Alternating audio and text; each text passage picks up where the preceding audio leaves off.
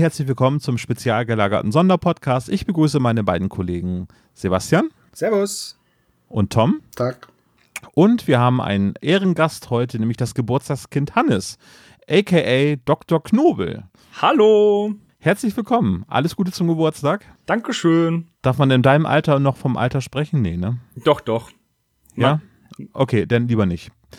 Gut, dann äh, du hast dir nämlich eine Geburtstagsfolge ausgesucht, die wir heute besprechen und wir gehen heute neue Wege. Wir besprechen nämlich die drei, das Seeungeheuer, ein Zweiteiler von Europa. Soweit so richtig. Sehr gut. Erste Episode von die drei von der Serie, die zu Zeiten des Stillstandes äh, produziert wurde von Europa.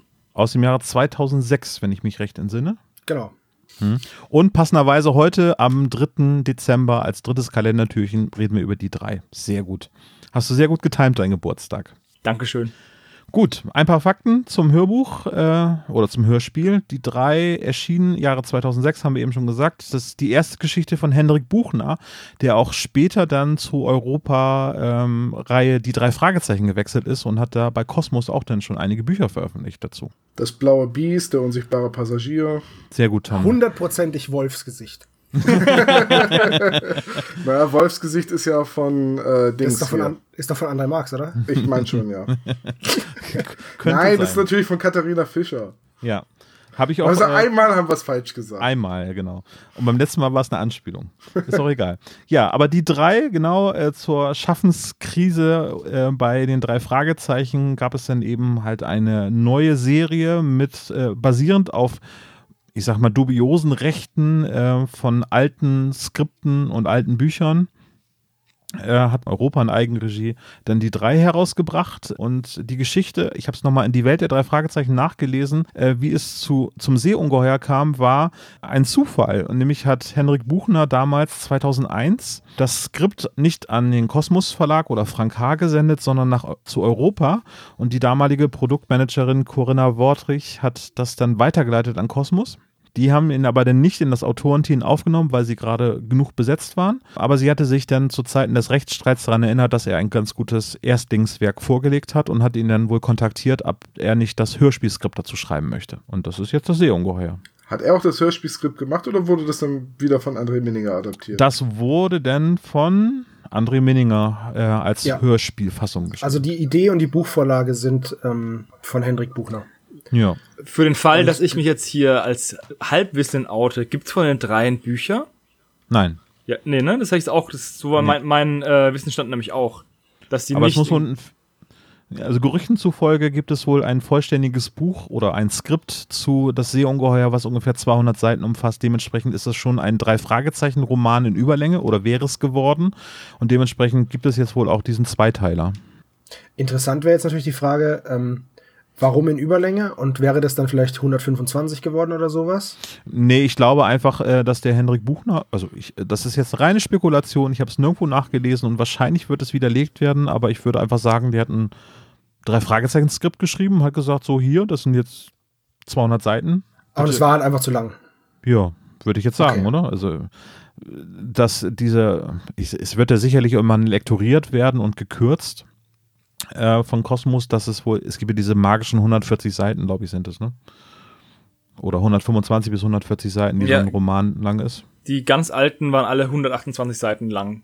Ja. Das finde ich ganz schön schwer, immer auf genau auf den Punkt 128 Seiten zu kommen. Genauso wie so eine Podcast-Folge auch immer nur eine Stunde lang sein sollte. Ja, ja, im Idealfall. Ja, genau. Gut. Ähm, ja. Was gibt's äh, zu den Sprechern zu sagen?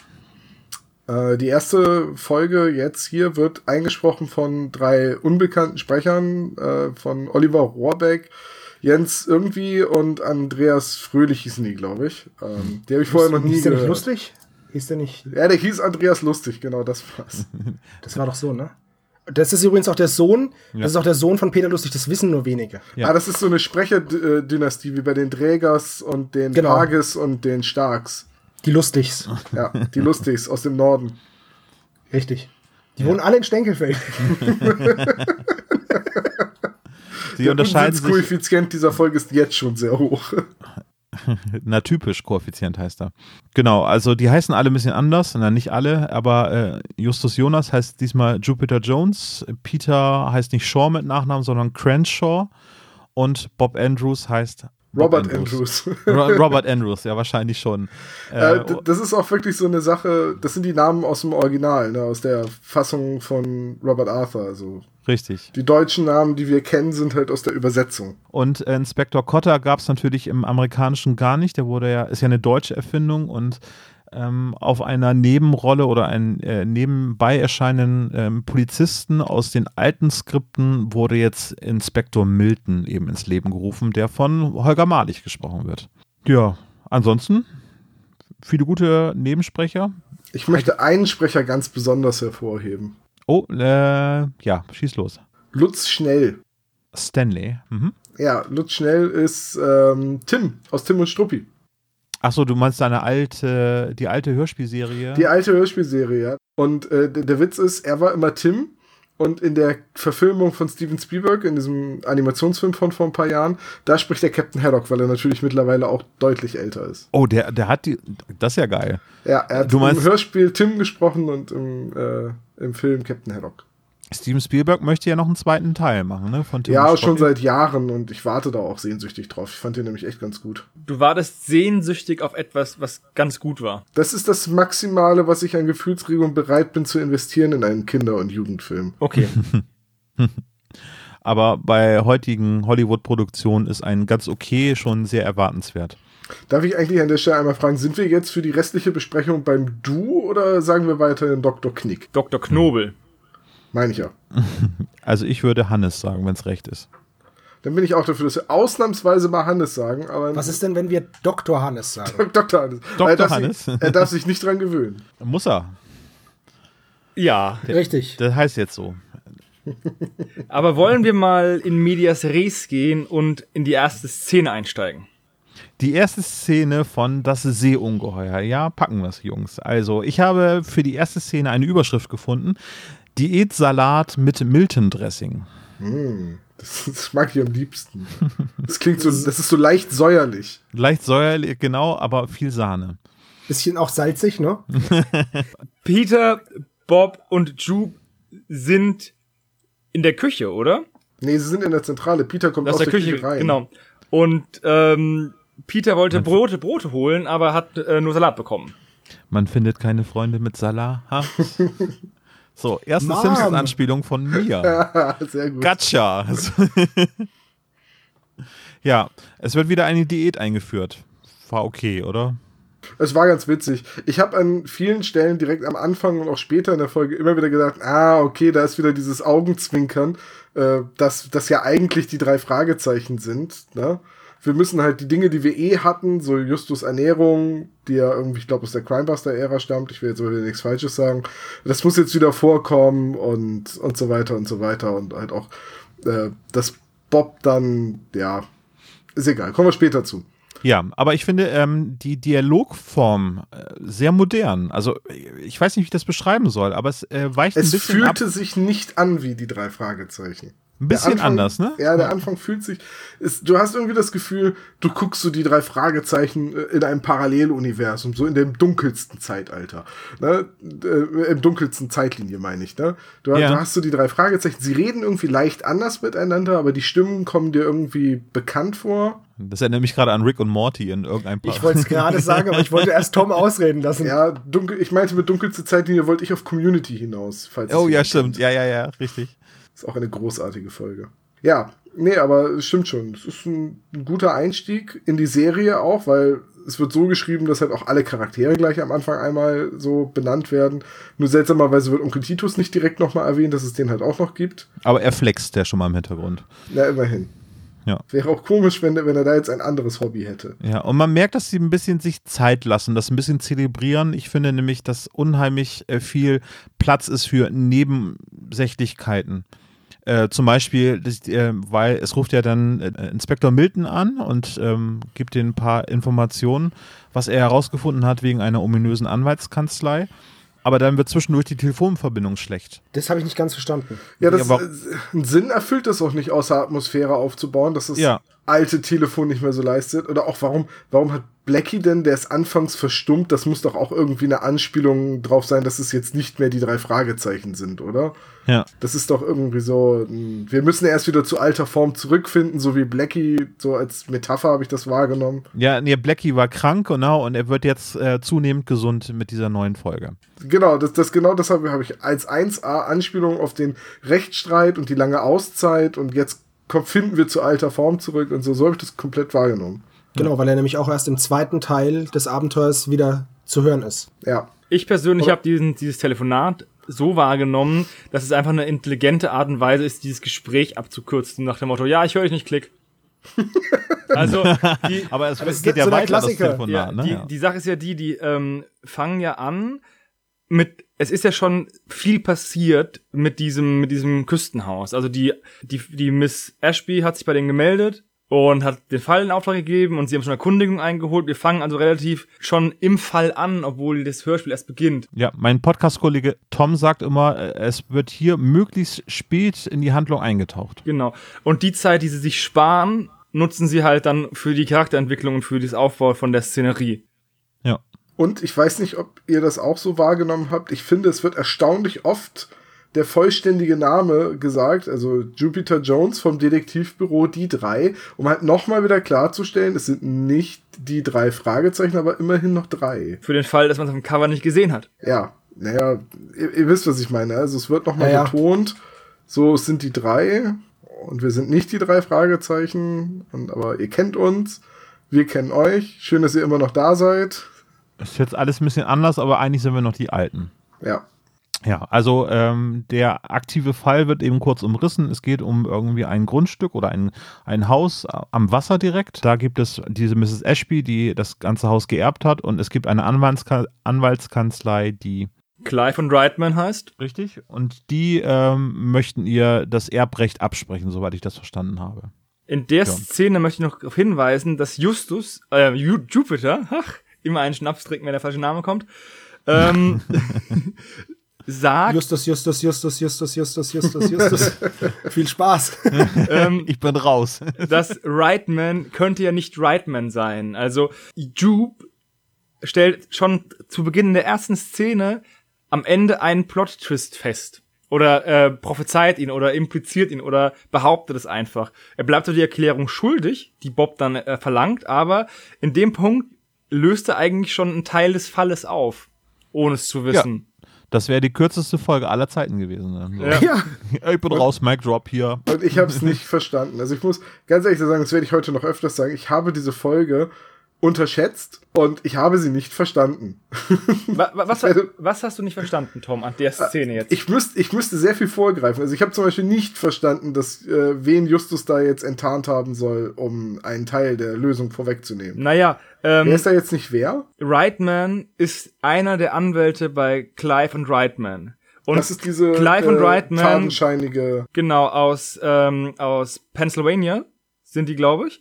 Und die wollen der Miss Ashby das Haus wegklagen, das sie von ihrer Freundin, die, der Mrs. Deering, die gestorben ist, vererbt bekommen hat, weil sie behaupten, Ah, das waren zwei Frauen. Genau, Okay, weil sie ja. behaupten, Hm. dass diese äh, Mrs. Deering, Florence heißt im Vornamen, nicht mehr alle Tassen im Schrank hat. Ich dachte, die heißt Madeline. Ähm, F- äh, Florence ist die Miss Ashby. Madeline heißt sie. Also, Madeline Deary und Florence Ashby, genauso rum. Aber müsste man sie dann nicht unzurechnungsfähig erklären und einen Vormund einsetzen und entmündigen und so weiter? Ja, das ist ja der Punkt. Die ist ja so fadenscheinig, weswegen dann sich die Mrs. Ashby mit an die, an die drei wendet. ganz zum Schluss wird die Mrs. Ashby auch als streitlustig charakterisiert. Das fand ich ziemlich gut.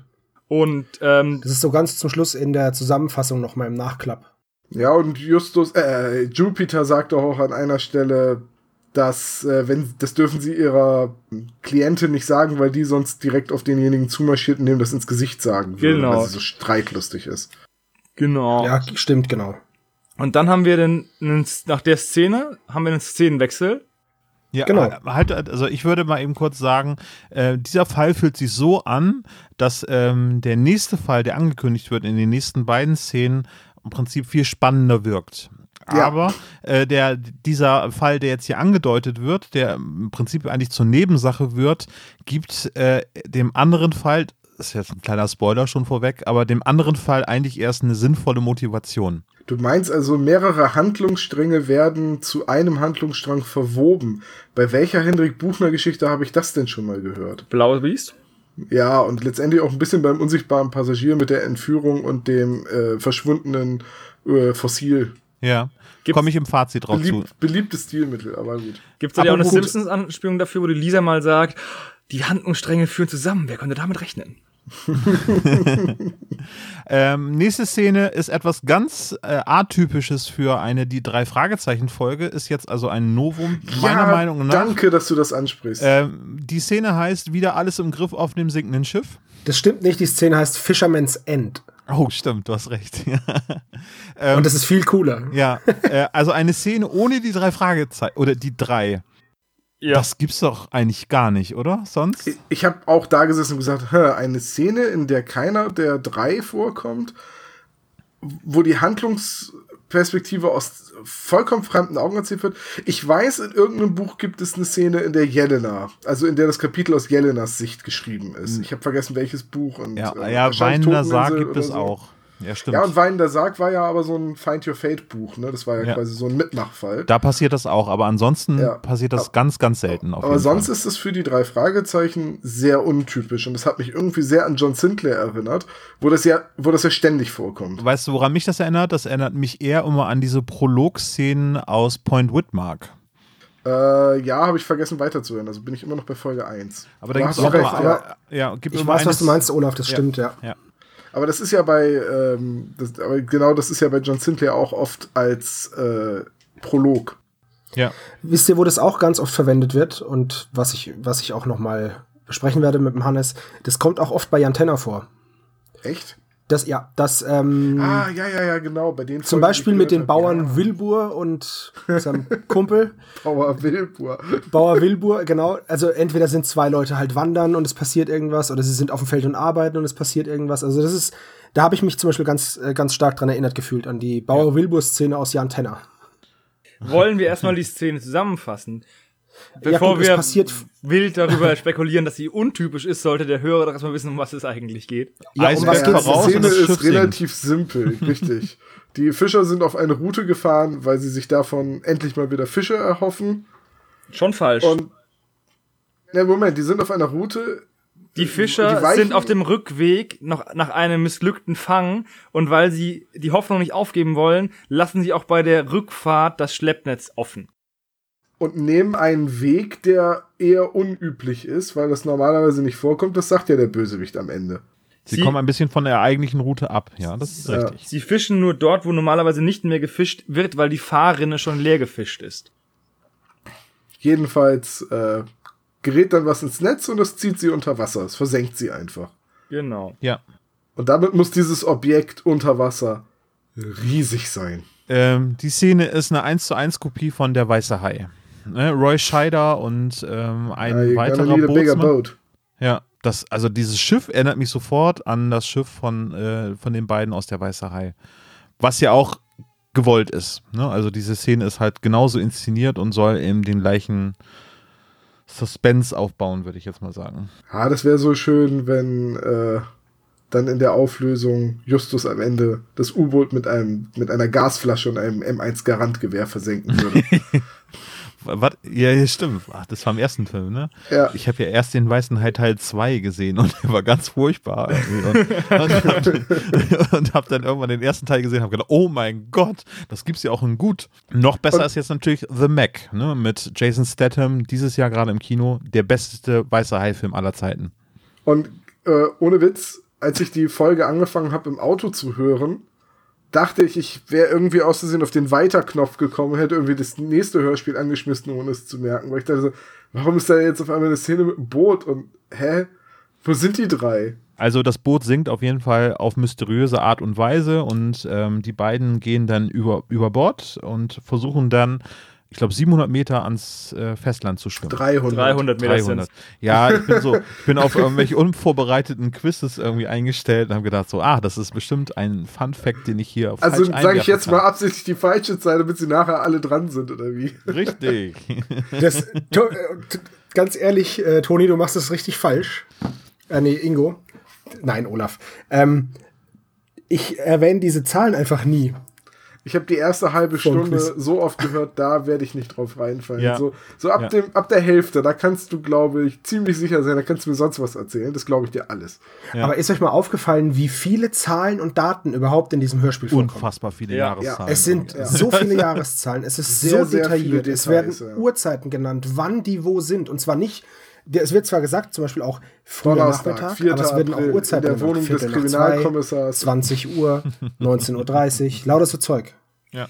Und dann auch Also ich fand es bemerkenswert. die ganze Recherche, die Bob in der nächsten Szene macht, mit der, äh, mit den Jahreszahlen, wann wem das Haus gehört hat. Genau, also das Schiff ist jetzt gesunken und ähm, es ist nicht geklärt, warum das Schiff gesunken ist und die beiden retten sich eventuell an Festland. Das wird nicht weiter erwähnt. Ne, da hört die Szene auf. Wisst ihr, was auch nicht Ja, erklärt wurde? einer, einer der Fischer wird sogar noch bewusstlos. Stimmt. Ja. Es wird auch nicht So. geklärt, warum die Fische äh, weg sind. Es wird ja, Das diese stimmt, ja. Fangkrise ist ja auch ein elementarer Punkt, der überhaupt, der überhaupt dazu führt, aber wird auch nicht geklärt, warum. Die, Ja, vielleicht ist es auch einfach Zufall, ne? ja, der, der Liberty denke Überquerung nicht, der dass- Weltmeere. Ich denke nicht, dass das U-Boot, das da alle paar Tage mal durchfährt, äh, dafür schuld, äh, daran schuld sein soll. Ich glaube eher, dass das irgendwie einfach Überfischung ist oder Waldsterben oder so. ja, ich glaube auch. Ich glaube, das ist einfach eine Gesellschaftskritik, dass irgendwie zu viel konsumiert wird, auch Fisch. voll deep. Ja, Ja. Mega, wie der Ozean Mega an der deep. Stelle. Genau. Deep Apropos Blue deep, Denn äh, die nächste Szene habe ich genannt, der Phantomanwalt und der neue Klient. Also Bob hat recherchiert, ganz erfolgreich. Peter ist genervt vom, vom Recherchieren ne? und will sich total ausklinken, hat gar keinen Bock darauf. Frage an der Stelle: Ist der Anwalt ein Phantom oder ist es ein Anwalt, der darauf spezialisiert ist, Phantome zu vertreten? So, Phantom der Oper, Phantomast, das blaue Phantom. Ich habe einen erlesenen Klientenkreis. Ah, ja. Ich glaube, zweiteres ist völlig richtig. Tom, du hast es gelöst. Im Prinzip ist das einfach nur der ähm, Vertreter von, vom blauen Phantom. Sehr gut. Steve Terrells Anwalt. Ja, ist aber das rote Phantom, aber. Was? Echt? Nein. Ah! Louis de Funès angedeutet. Nein, Moment, das ist doch nicht das rote Phantom im Gespensterschloss. Also ich habe ja gefährliches Halbwissen, aber du versuchst mir doch gerade auf den Arm zu nehmen. Nein, doch. Was? Oh. Nein, doch. Oh. ja, kann, ja. Ja. Richtig. Das blaue Phantom bei einem Schwarz-Weiß-Film. Ganz wichtig. Die- Oder baust du jetzt ist- absichtlich viel Halbwissen ein, damit Christian beim Hören die Krise kriegt? Der ist ja Nee, nur ein Fachmann für die drei Fragezeichen. Ach Genau. ja, stimmt. Von die drei hat der Mann ja keinen blassen Schimmer. Der hat er nur zwei Seiten gewidmet in seinem ganzen Buch. Ist fachfremd. Ich stelle mir gerade vor, wie Christian beim Verlag und sagt so, ist ihm mal aufgefallen, dass es kein Buch über die drei gibt? Würden Sie es Ja, lesen? genau. Ja. Also ich würde es lesen. Der schreibt schon. Er hört unseren Podcast gerade und hat schon losgelegt. Die erste Seite ist schon fertig. Direkt die Schreibmaschine entstaubt so. Es geht wieder los. Klack, klack, klack, klack, klack, klack, klack.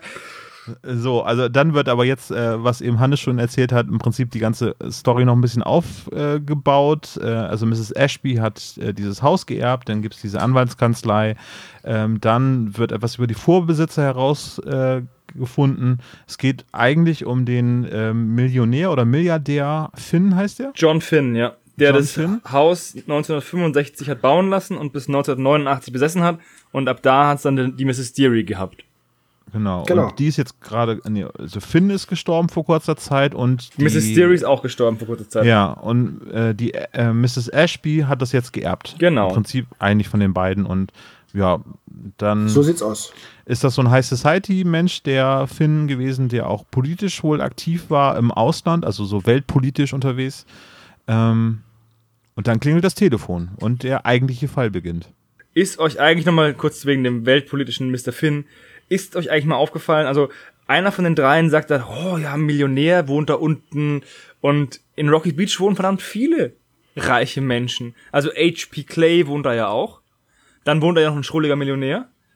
Und da wohnen extrem viele reiche Leute.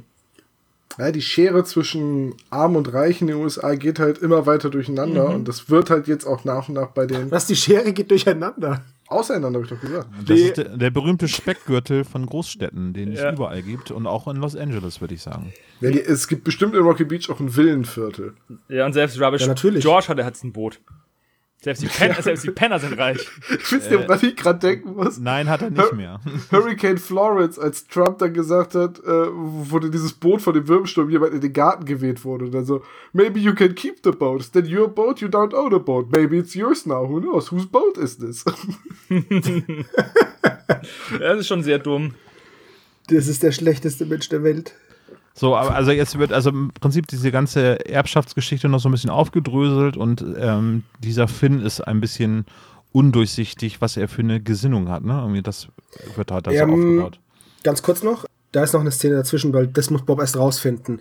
Jetzt haben wir erst noch mal, äh, dass Mr. Prendergast anruft wegen dieses, äh, wegen, um, und ihm den, den Fall Ja. äh, näher bringt mit dem Seeungeheuer, beziehungsweise erklärt, dass das Schiff gesunken ist, auf dem sein Vater Fischer war und ob sie sich das mal anschauen wollen. Ja. Die sind aber Genau. gerade auf dem Weg eigentlich zu Mrs. Ashby. Genau, und da fahren sie auch hin. Ja. Gut, also es wird um, es geht um die Seeungeheuer, genau. Die sagen, die haben zwar eigentlich einen Fall, was ich nicht verstanden habe, weil Jupiter dann, der dann zusagt, irgendwie, wir hören uns das erstmal an, das können wir ihnen auf jeden Fall schon mal zusagen. Und im Prinzip weiß da eigentlich schon jeder so, okay, die machen jetzt den zweiten Fall auch noch. Weil der viel geiler klingt. Ist halt aber auch eine Besonderheit, weil normalerweise nehmen die drei Fragezeichen halt keinen Fall an, wenn sie schon einen haben. Na, das es sind ja die nicht. drei. Also von daher. Genau, und das ist eben noch mal so ein Unterschied vielleicht. Nein, die, stimmt bei so, der aber flüsternden. Mumie nehmen sie auch einen zweiten Fall. Ich an. weiß, aber im Manchmal, manchmal Normalfall. suchen sie auch eine Katze äh, oder helfen der Tante von Kelly beim Ausmisten und Beim Poltergeist war das, ne? Ja. beim Alter, auf, ja. aufräumen ist kein Fall. Naja, sonst doch, wäre weil ich auch ja mehrfacher zu suchen, was da in der Villa verschütt gegangen Im ist. Endeffekt Ring. nehmen die drei Fragezeichen und die drei nur dann einen zweiten Fall an, wenn sie wissen, dass am Ende beide Fälle zusammenhängen. Richtig, das ahnt Justus. Da, da kriegt er immer so ein Jucken im linken Ohrläppchen. Ein Juckus. Ein Juckus. Jupiter hat alles durchschaut, sagt aber nichts. Das heißt ein Jupiter sozusagen. Das jetzt. Ich sag jetzt Jupiter. So, äh, zum Jupiter. Apropos Jupiter, hatte ich noch vorhin erwähnt, ähm, bei dem Sinken des Schiffes wurde ähm, alte Musik von Europa verwendet, die ich von den alten Asterix-Hörspielen kenne. Beim Jupiter. Das Schiff geht unter. Ja, Das Schiff geht unter. Da, da, da, da, da, da, da, nee, ja, das ist aus den Filmen, ne? Die Aber Ömer, äh, die Ömer. äh, die Musik, die bei dieser Szene gespielt wird, kommt von den alten Asterix-Hörspielen von Europa. Wo unter anderem Günter Fitzmann den Obelix gesprochen hat. Ja, Was du alles weißt. Hat er bei diesem einen, ähm, dieser einen Hörspielreihe mit dem, wo auch mal klerikale Charaktere mit äh, Peitschen vorkommen und so weiter mitgesprochen? nein. Der Frosch mit der Maske? Du meinst Genau. den, Mönch, den Mönch mit der Peitsche, ne? Ja, ja. Ich wollte jetzt nicht zu deutlich sagen, dass wir doch über Edgar Wallace reden. Mann, Der Frosch mit der Maske. Das ist wieder so dumm heute.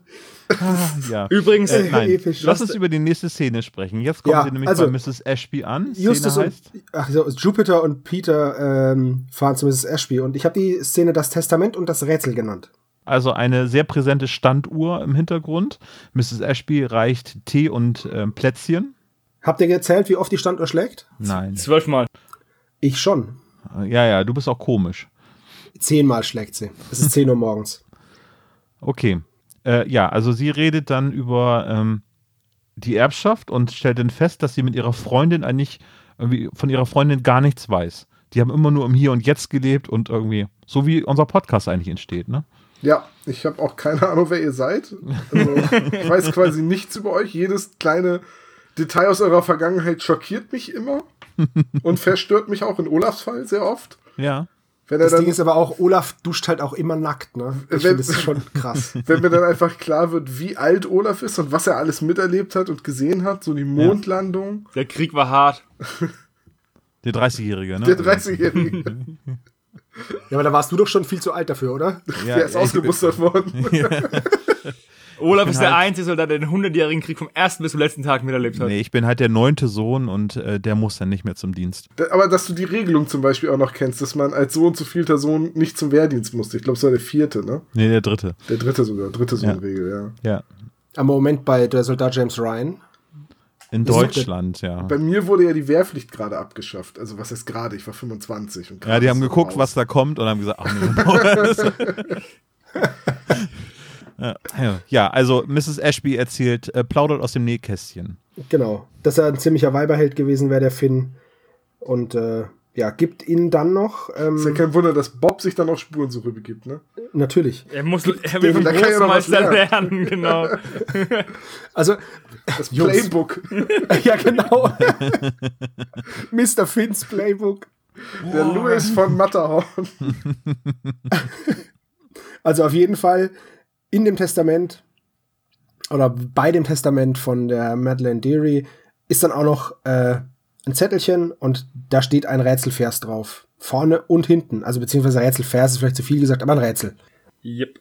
Und dann geben die, gibt die Mrs. Äh, Ashby den dreien eben dieses äh, Fotoalbum mit. Und Justus Genau, sagt, ja, das- das nehmen wir mit, ja, das nehmen wir mit, Peter, trag mal. und und ähm, Peter muss alles tragen und Justus geht einfach mit raus. Das erinnert mich an, halt mal kurz. Jupiter. ich muss darauf bestehen, er heißt Jupiter. Habe ich Justus gesagt? Ja. Ich, ich, ich, ich fülle mal mein Glas nach. Auf Gut. den Geburtstag, ne? Ja. Dann kommen wir zur nächsten Szene, Ja. weil dann ist hier auch rum. Ähm, und zwar, das ist jetzt wieder so ein Ding, wo ich es gesagt habe, es ist am nächsten Tag um 14.15 Uhr. Also Viertel Ja. nach zwei, wird extra erwähnt. Ich Ja. weiß nicht, warum es wichtig ist, aber es wird halt gesagt. Ich habe sie genannt, überall nur Feinde. Und hier Es hast du was verwechselt, Sebastian. Nämlich, du hast nämlich, ähm, das sind ja zwei Rechercheszenen. Und einmal die Geschichte des Hauses und jetzt eben die Geschichte von Finn. Und du hast es vorher durcheinander gebracht, dass Bob es noch recherchieren musste. Das hat er ja schon recherchiert, bevor der Anruf von dem Prendergast kam. Ein Teil davon. Whatever. Ähm, also ähm, auf der CD heißt diese Szene Held ohne Ehre. Also, wer, wer ist da jetzt der Held? Ich Jupiter, glaub, oder? Finn. Nee, nee, Finn wird als Held bezeichnet, weil der ja sehr viel Gutes Genau. getan hat. Ja, er hat ja, ähm, er wird als Jet Set Casanova bezeichnet. Hat ja auch zum Beispiel in Kolumbien eben diese Präsidentschaftswahl von 1958 anscheinend so manipuliert, dass eben Camargo und Valencia da an die Macht gekommen sind. Weswegen ja, also Bob bringt auch diese Zeitung mit, in der das ist, aus der Bibliothek. genau, das ist nämlich auch diese Recherche, die er da macht. Ja. Wichtig ist nur zu wissen, dass es eine Fotomontage ist, also dass der nicht wirklich der Typ mit dem Präsidenten drauf war, sondern eine Fotomontage. So wie die Forrest Gump-Fotos in dem Film. Ey, das ist aber echt gut gemacht. Ja, ist richtig gut gemacht. Also ich stelle mir Finn jetzt übrigens gerade so vor wie so ein Bond-Bösewicht. Also, ne, irgendwie der äh, sehr reich ist, sehr viel Einfluss hat überall weltpolitisch, nur im Hintergrund im Prinzip seine geheimen Pläne schmiedet. Ich habe mir den ganze Zeit mit so einem Clark Gable Bart vorgestellt. Ja, äh, auch gut. Ich hatte eher so an Blofeld gedacht, nur mit Haaren. Naja, die Sache Blofeld hat doch diese Gesicht, der hat doch diese Narbe im Auge, ne? Ja, aber die kommt ja von Bond erst später dazu. Damit machst du ja keine Frau klar. Aber mit so einem Clark Gable Bart, da kann dir keiner widerstehen. Ja. Aber oder Christoph Walz, sagen wir mal so. Die Mischung, das uneheliche Kind von Blofeld und äh, Clark Gable ist Christoph Waltz, genau. Also das ist im Prinzip auch wieder nur Recherchebericht. Ja, ne? das sind auch sehr viel. Und sie kommen und sie finden halt raus, dass ähm, was relativ wichtig ist, ist, dass halt äh, die Mrs. Äh, Deary den ähm, Finn gekannt hat, bevor sie das Haus bekommen hat, weil diese Felsnadel bei O'Malley's Point zerstört wurde, bevor sie das Haus gekauft hat, nämlich 1987. Und sie hat das Haus erst 89, aber war schon auf den Bildern drauf, die vor 87 gemacht worden sind. Das ist eigentlich, Ja. die, das ist eigentlich die ganze Quintessenz der Szene, dass es halt eine Verknüpfung zwischen ähm, Mrs. Deary und Finn gibt, bevor sie das Haus kauft.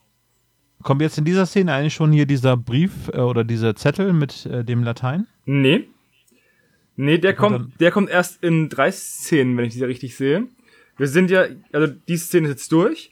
Und dann Stimmt, treffen ja. die sich ähm, mit dem Mr. Prendergast in La Dolce Vita.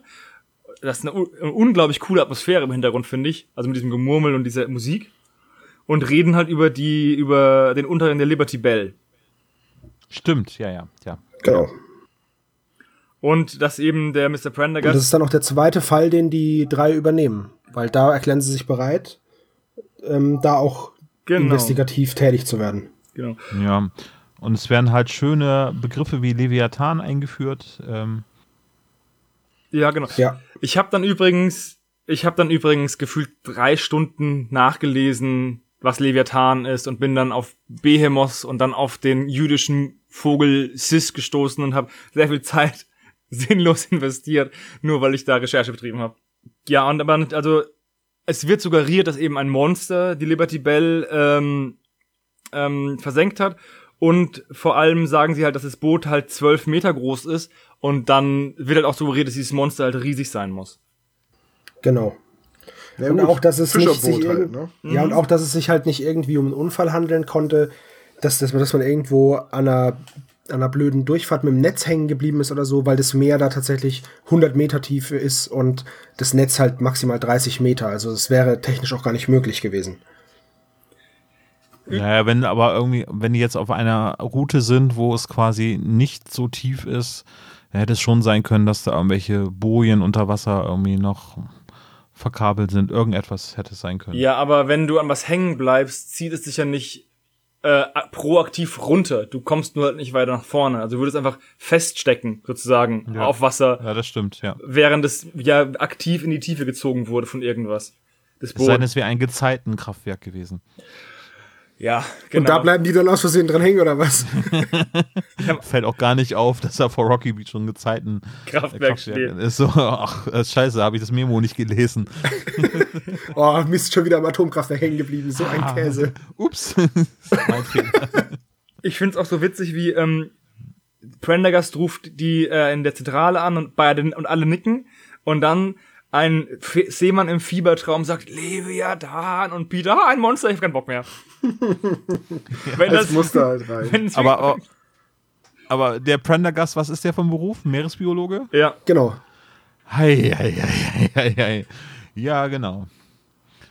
Gut, dass der das also ich, ich war in, bei in dieser Szene, wo er sagt, dass, dass der äh, dass im Fiebertraum sein Vater ähm, von diesem Leviathan gesprochen hat, das hat mich total an die Anfangsszene von Godzilla erinnert Ja, mit Godzilla. Jean Reno. was Ja, hast du stimmt. gesehen, alter Mann?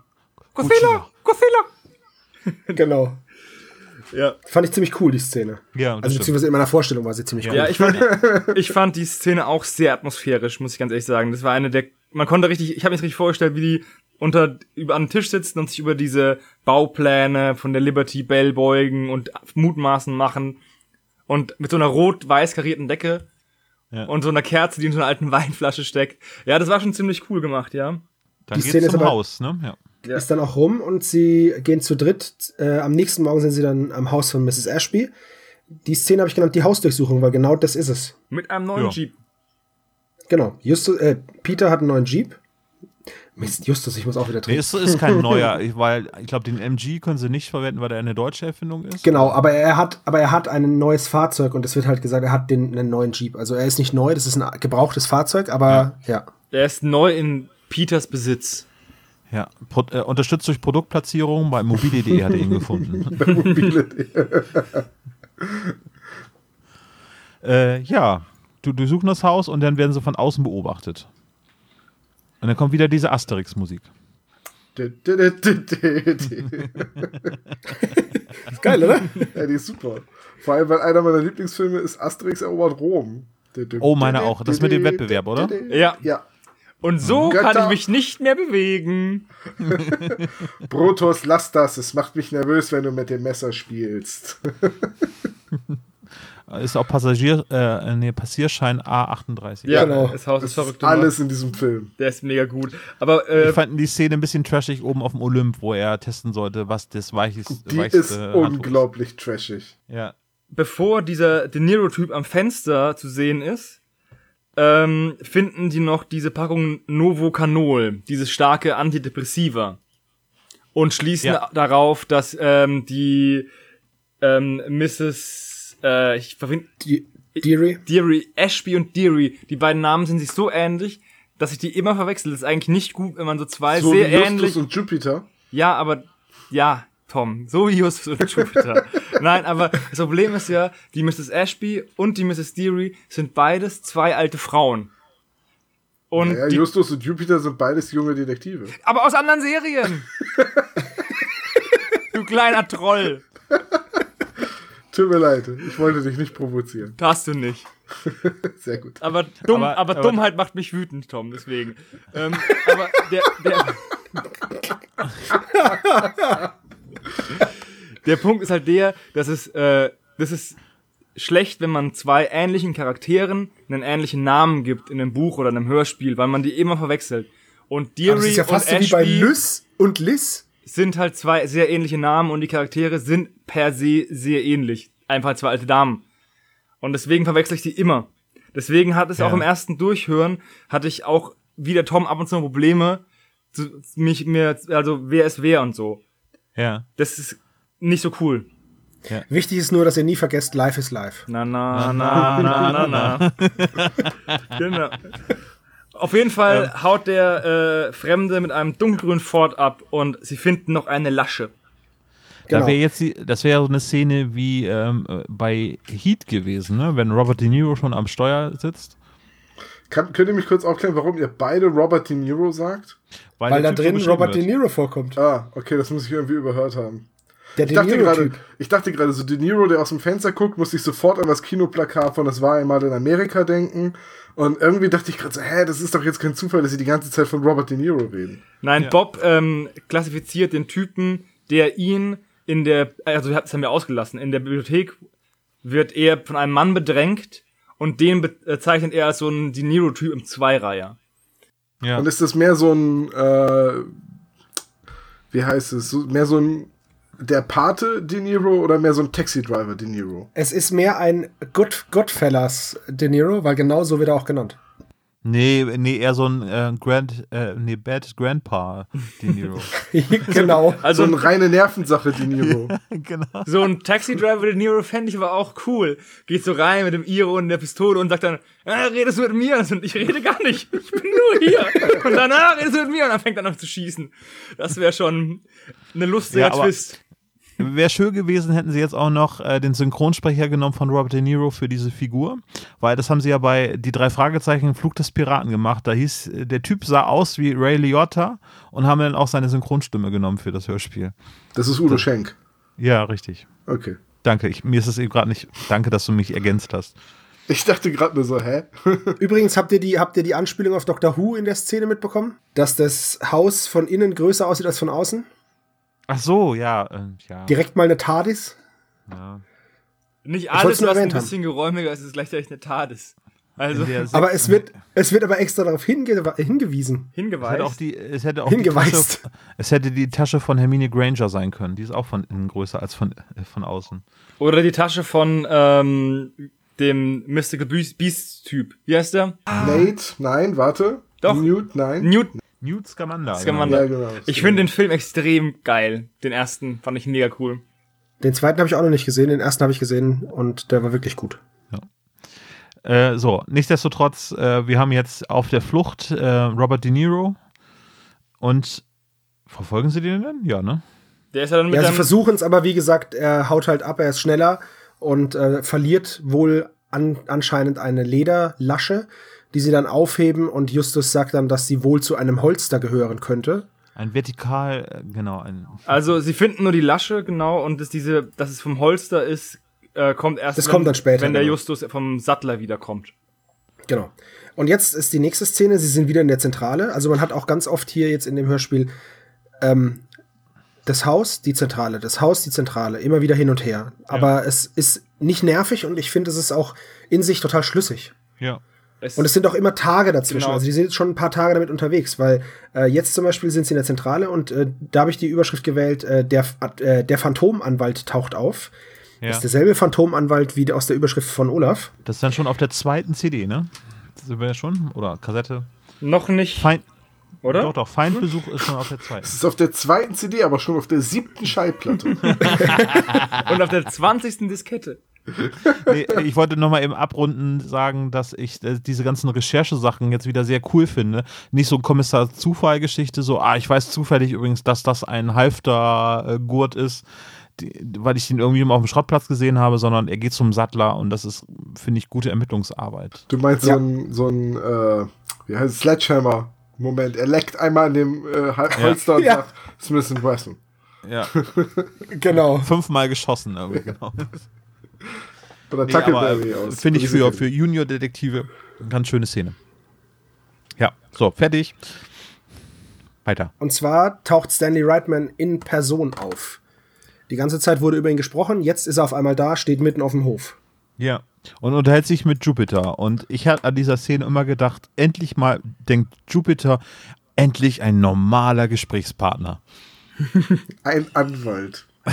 Ein Genau, schnöseliger Anwalt. Boah, aber, aber die Kommunikation zwischen den beiden ist halt irgendwie, ja, Eskalationsstufe Maximum. It's over 9000, würde ich sogar sagen. Ja, oh. Over 9000. So, und jetzt müsst ihr mir auf die Sprünge helfen. Also der Anwalt ist der Böse, richtig? Ja. Der Typ, der sich jetzt vorstellt als Stanley Reitman, stellt sich später heraus, ist nicht Stanley Reitman. Ach, was Stanley So. Reitman ist eigentlich ein, äh, ein guter, der aber insgeheim fürs FBI ermittelt. Genau, der ist ein, Der dem, war wurde, der wurde praktisch, dem wurde sein Ruf zerstört und dann musste er untertauchen, wurde dann vom FBI angeheuert, um gegen seine ehemaligen Firmenmitglieder und deren Machenschaften mitzuermitteln. Und Der, der dieser, ist untergetaucht. Genau. Mit dem U-Boot. Nein. Ach so. ja, Ich gebe ja zu, ich habe die zweite Hälfte der Folge wirklich nur so halb verstanden. Der, Nee, ist, ist okay. Also das ist der, der Pseudo-Anwalt, der dann kommt, der in Wirklichkeit einer von den verbrecherischen Anwälten ist. Ja, der legt den äh, dreien einfach nur nahe, dass sie die Ermittlungen, die Er besticht sie. investigativen, ja, besticht sie, genau. Er, ganz offensichtlich bietet er ihnen Geld, damit sie in eine andere Richtung gucken. ja, genau. genau. Und die drei jagen ihn vom Hof. genau. Und dann finden sie einen Umschlag mit dem lateinischen Spruch. Und das ist der einzige Punkt, wo ich sage, das ist an dieser Folge nicht so gut. Richtig. Weil es, es ist jetzt, jetzt ist es ein Umschlag, aber hinten ist es eine Werbesendung. Und welche Werbesendung ist denn bitte schon ein Umschlag, nur mit einem lateinischen Spruch drauf, in einem Zettel, wo nicht irgendwie auf der Rückseite ein Impressum steht oder ein, oder wenigstens der Name von der Firma oder sonst irgendwas. Ah, nein, nein, nein, nein, das fand ich ganz gut. Also ähm, diese solche Kampagnen gab es hier in Deutschland auch schon. Als E.ON zum Beispiel, äh, das, ich weiß gar nicht, welches Energieunternehmen das früher war, als E.ON als Name gelauncht worden ist, äh, gab es so Sprüche wie Ich bin On. Und das waren einfach nur so Edgar-Karten. Äh, also das sind so Gratis-Karten, die man so in Kneipen mitnehmen kann. Und da stand einfach nur Ich bin On drauf. Das war einfach äh, die Corporate-Schriftart von E.ON äh, roter Hintergrund und auf der Rückseite war nichts. Also da stand einfach nur ich bin on und mehr gab es da nicht an Informationen. Ja, aber das sind doch so Karten, die man vor den Klos aus so, aus so Ständern nehmen kann. äh, ja, richtig, aber ähm, es stand trotzdem ja kein Absender drinne und äh, aber die haben diese Kampagne so weit gefahren, also die ging ja auch durch Fernsehwerbung und hast du nicht gesehen. Und da wurde der Markenname noch nicht äh, gepitcht, sondern das äh, passiert erst Wochen später. Äh, Haben also erstmal, ja, Weber und Viak. ja. Danke. Bitte. ähm, da haben die sich auch lange Zeit für gelassen und das hat funktioniert. Also damals wurde man schon neugierig, was das ist. Weil es wurde weder, weder erwähnt, dass es sich um einen Energiekonzern oder einen Atomkraftbetreiber oder einen Umweltraudi handelt, sondern einfach nur, einfach nur, ich bin on und mehr gab es nicht. Wir wissen ja, nichts ist attraktiver als Stromkonzerne. Ja. Richtig. Was ein Glücksfall wir da haben. Haha. Oh, Mann. So, ja, danke. Mm. So, äh, in medias res. Nicht Appellis post tabulam? Ja. Ähm, Ha- mich ha- wunderte an dieser Stelle, dass Justus dieses Sprichwort nicht kennt, weil, wenn ich mich so an Lateinunterricht erinnere, wurden meistens auch äh, so Redensarten äh, beigebracht, um sich ein bisschen an dieser Sprache orientieren zu können. Weil, Nee, die werden nur beigebracht, um sie klug in irgendwelchen Gesprächen zu, zu droppen, dass man dann besonders geistreich erscheint. Ist das so? Ahaha, ich- ist der geistreichste Spaßmacher der Saison. Ich habe im Rahmen meiner Recherchen auch äh, mit einer Latinistin gesprochen.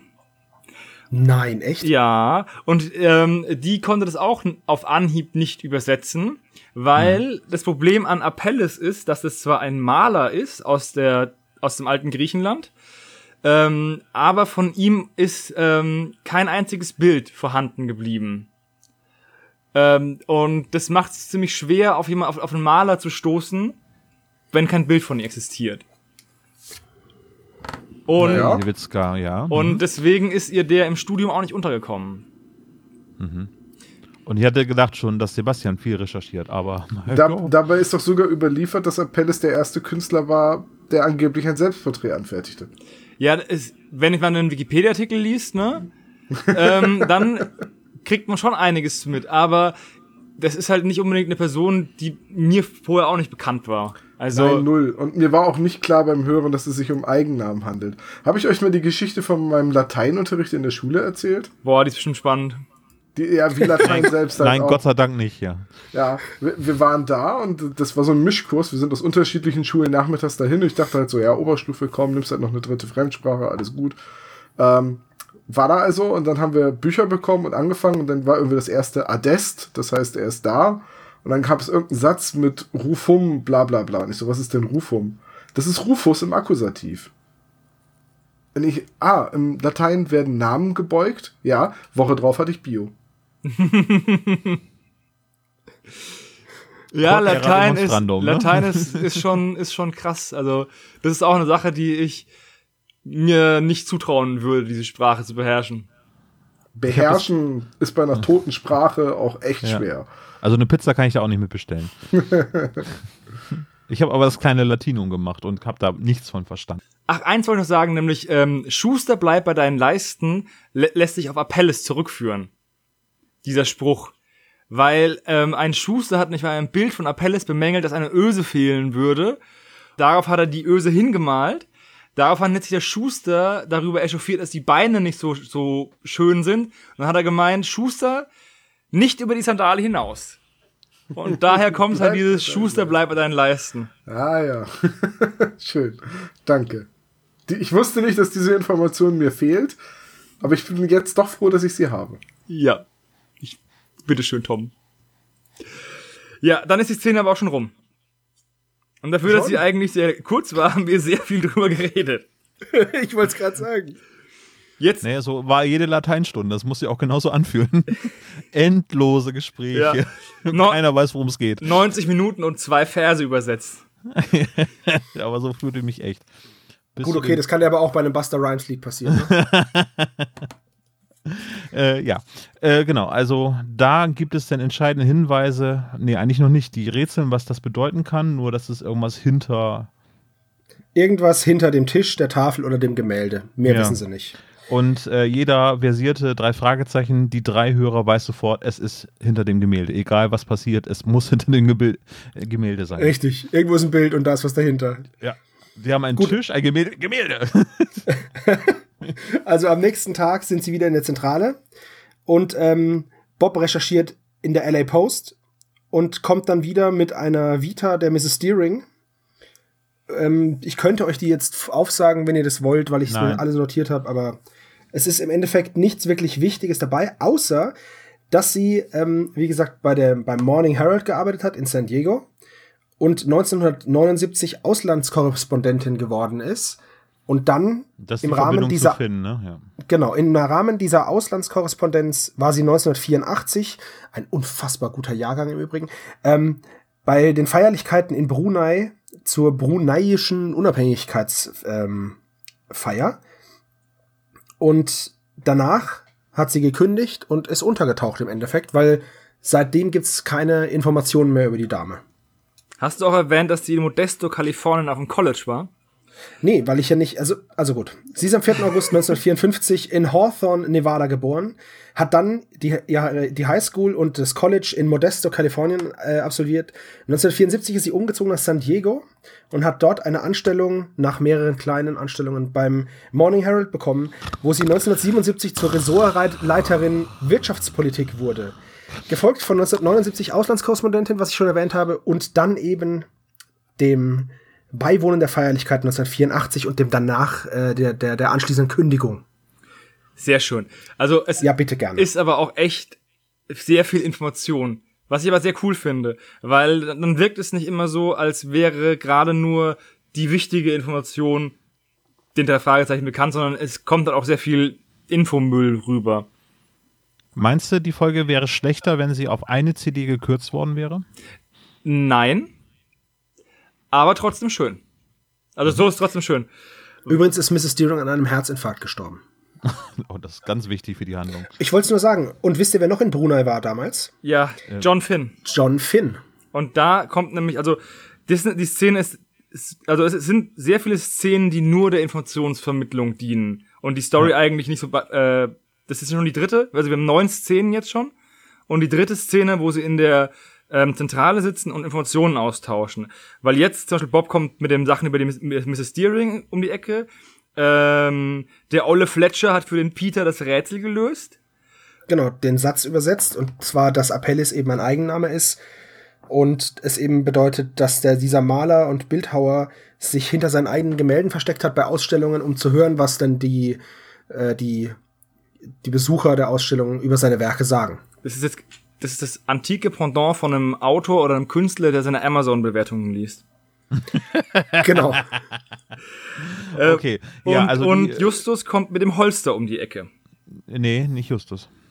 Jupiter. Natürlich Justus. Richtig. Ach so, Jupiter. Ich trinke einen Shot. ja.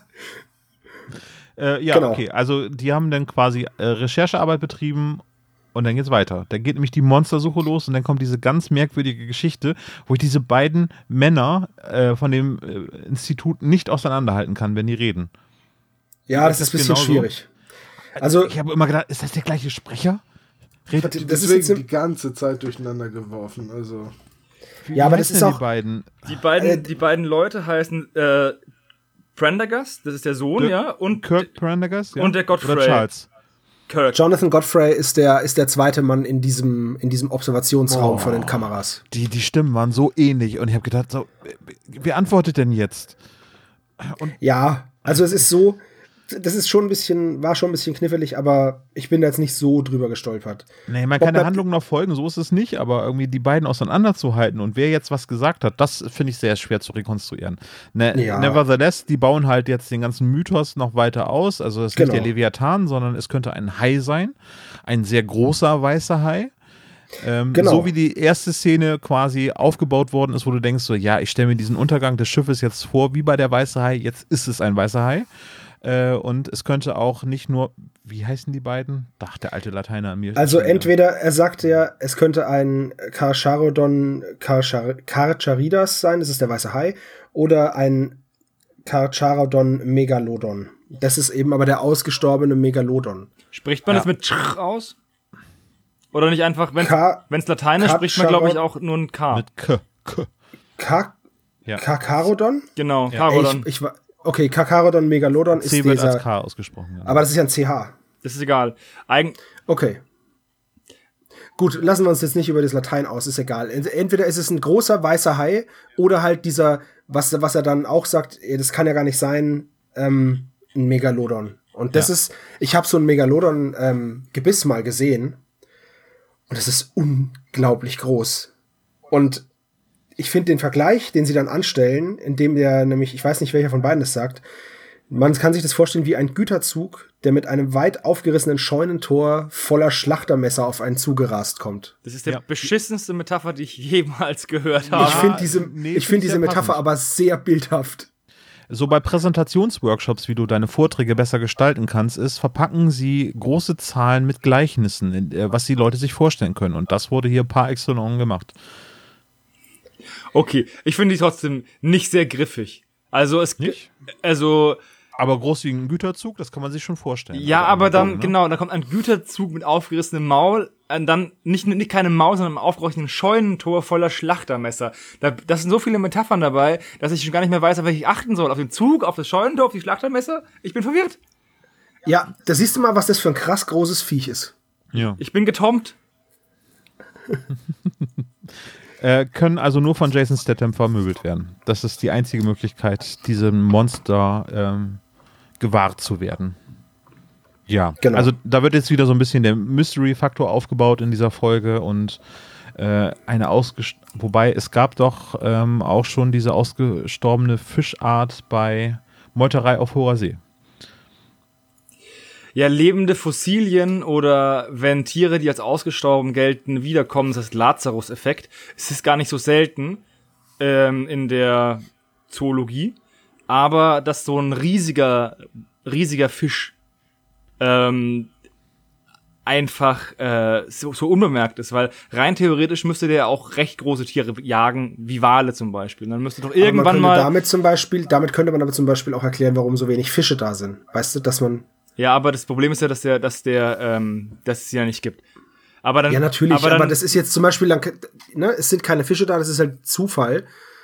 Aber jetzt wird halt erzählt, hey, es könnte ein Megalodon sein und schon macht es schon Sinn, dass keine Fische mehr da sind. Das meine ich damit. Ja, was ich, was ich sagen wollte, ist eigentlich, es muss ja mehr als einen geben von diesen Viechern, damit eine stabile mhm. Population existiert. Und dann mhm. müsste der irgendwas jagen und dann müsste der noch was jagen wie eben Wale. Und diese Riesenkalmare, wo man gemeint hat, diese Riesenkraken, die waren ja auch lange Zeit nur Legende, aber man hat ja wenigstens auf Walkadavern diese Abdrücke von diesen Saugnäpfen gefunden. Dann müsste man doch irgendwie so halb abgebissene Walfischreste an den Stranden angespült bekommen, wenn sowas in dem Meer wäre, zwangsläufig über die letzten ja. Jahrhunderte. Deswegen King Kong hat sich auch auf Skull Island versteckt. Also. King Kong ist auch nur ein Film, ne, Olaf? Das weißt du. Also, echt? Nee. Das lief auf Discovery Channel. oder History Channel. Es muss wahr sein. Ich den Kanal falsch eingespeichert. Ja. Ähm, also Waren die Außerirdischen beim ersten Erntedankfest in Amerika mit dabei? Wir haben, wir haben Kai also, Brofslowski befragt. Er ist ein Experte. Wir sind jetzt sehr granular irgendwie. Also, ähm, ich fasse mal eben zwei, drei Szenen mal eben ganz kurz zusammen, weil ich glaube, die sind ein bisschen sehr viel Fluff. Ähm, und Vertiefung der Handlung. Äh, also die Monstersuche soll so ein bisschen eingedämmt werden, weil wenn das zu viel Aufsehen erregt, dann kommen halt die ganzen sensationslustigen Paparazzis und äh, äh, blockieren da die ganze Meergegend und haben Angst, dass es halt zu weiteren Angriffen von diesem äh, Killerwal, ach Killerwal sage ich schon, von dem weißen Hai geben könnte. Ähm, deswegen kümmern die sich jetzt erst einmal äh, um den Einbruch in der Zentrale, weil sie kommen nämlich zurück äh, und Bob erzählt dann, dass in der Zentrale eingebaut worden ist. Echt? Nein, doch, ja. Da wurde eingebrochen. Ähm, aber Bob hat schon recherchiert und es wurde nichts gefunden, was geklaut worden ist. Und deswegen äh, suchen die drei nochmal gründlicher. Bester Spruch an dieser Szene ist: Hast du deinen Kopf so lange im Kühlschrank gehalten? ja. Ne, äh, weil sie durchsuchen, was die, äh, die Einbrecher gesucht haben könnten. Und äh, Bob entdeckt dann am Schuh von Peter einen eingeklemmten äh, Mikrochip, also ein, eine Wanze der Hightech-mäßig wohl sein muss. Und ich finde es auch so geil, wie Bob das in die Hand nimmt und sagt, ähm, das ist ein Halbleiterdiode und es ist ein Kondensator-Element, eine Abhörvorrichtung, aber ich habe auch nicht so viel Ahnung. aber, aber, aber, aber es ist ein Kondensatormikrofon, das ist ein Mikrofon, in das ich auch gerade reinspreche. Äh, kann man erkennen, vor allem wenn die selber schon Peilsender verwendet haben dass die mittlerweile dann irgendwie von Hightech äh, kleineren Geräten abgelöst werden konnten, fand ich schon realistisch. Und er hat bei Sex Händler gearbeitet. Wobei, nee, dieser Bob Andrews hat nicht bei Sex Händler gearbeitet. Was hat er die letzten vier Jahre getan? Also ich habe ja auch ein recht gutes technisches Verständnis, aber wenn du mir jetzt irgendwas gibst, was im Schuh vom Tom hängt und da ist dann auch noch Holz dran und das ist auch noch golden angemalt und das ist auch so klein, dass es in die, in die Rillen von Peters Turnschuh passt.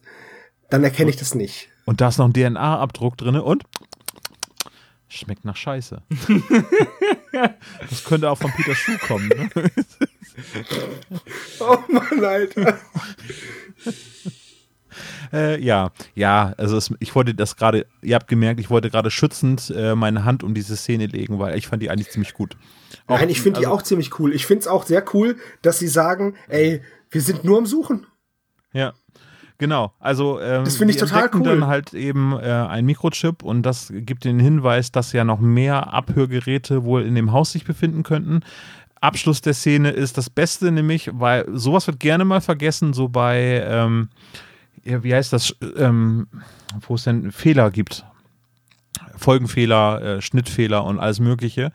Äh, weil der Schuh von Peter wird ausgezogen und dann ähm, brechen die überstürzt auf, um zum Haus zu fahren. Ja, das stimmt. Das ist so geil. Ey, mein Schuh! Und genau. Und normalerweise würde sowas dann halt unter den Tisch fallen und äh, das Internet würde sich darüber zerreißen, ja, wie unrealistisch, dass Peter gar nicht den Schuh angezogen hat. Und das wurde da sehr, sehr schön aufgenommen. Äh, also ruft er das noch hinterher.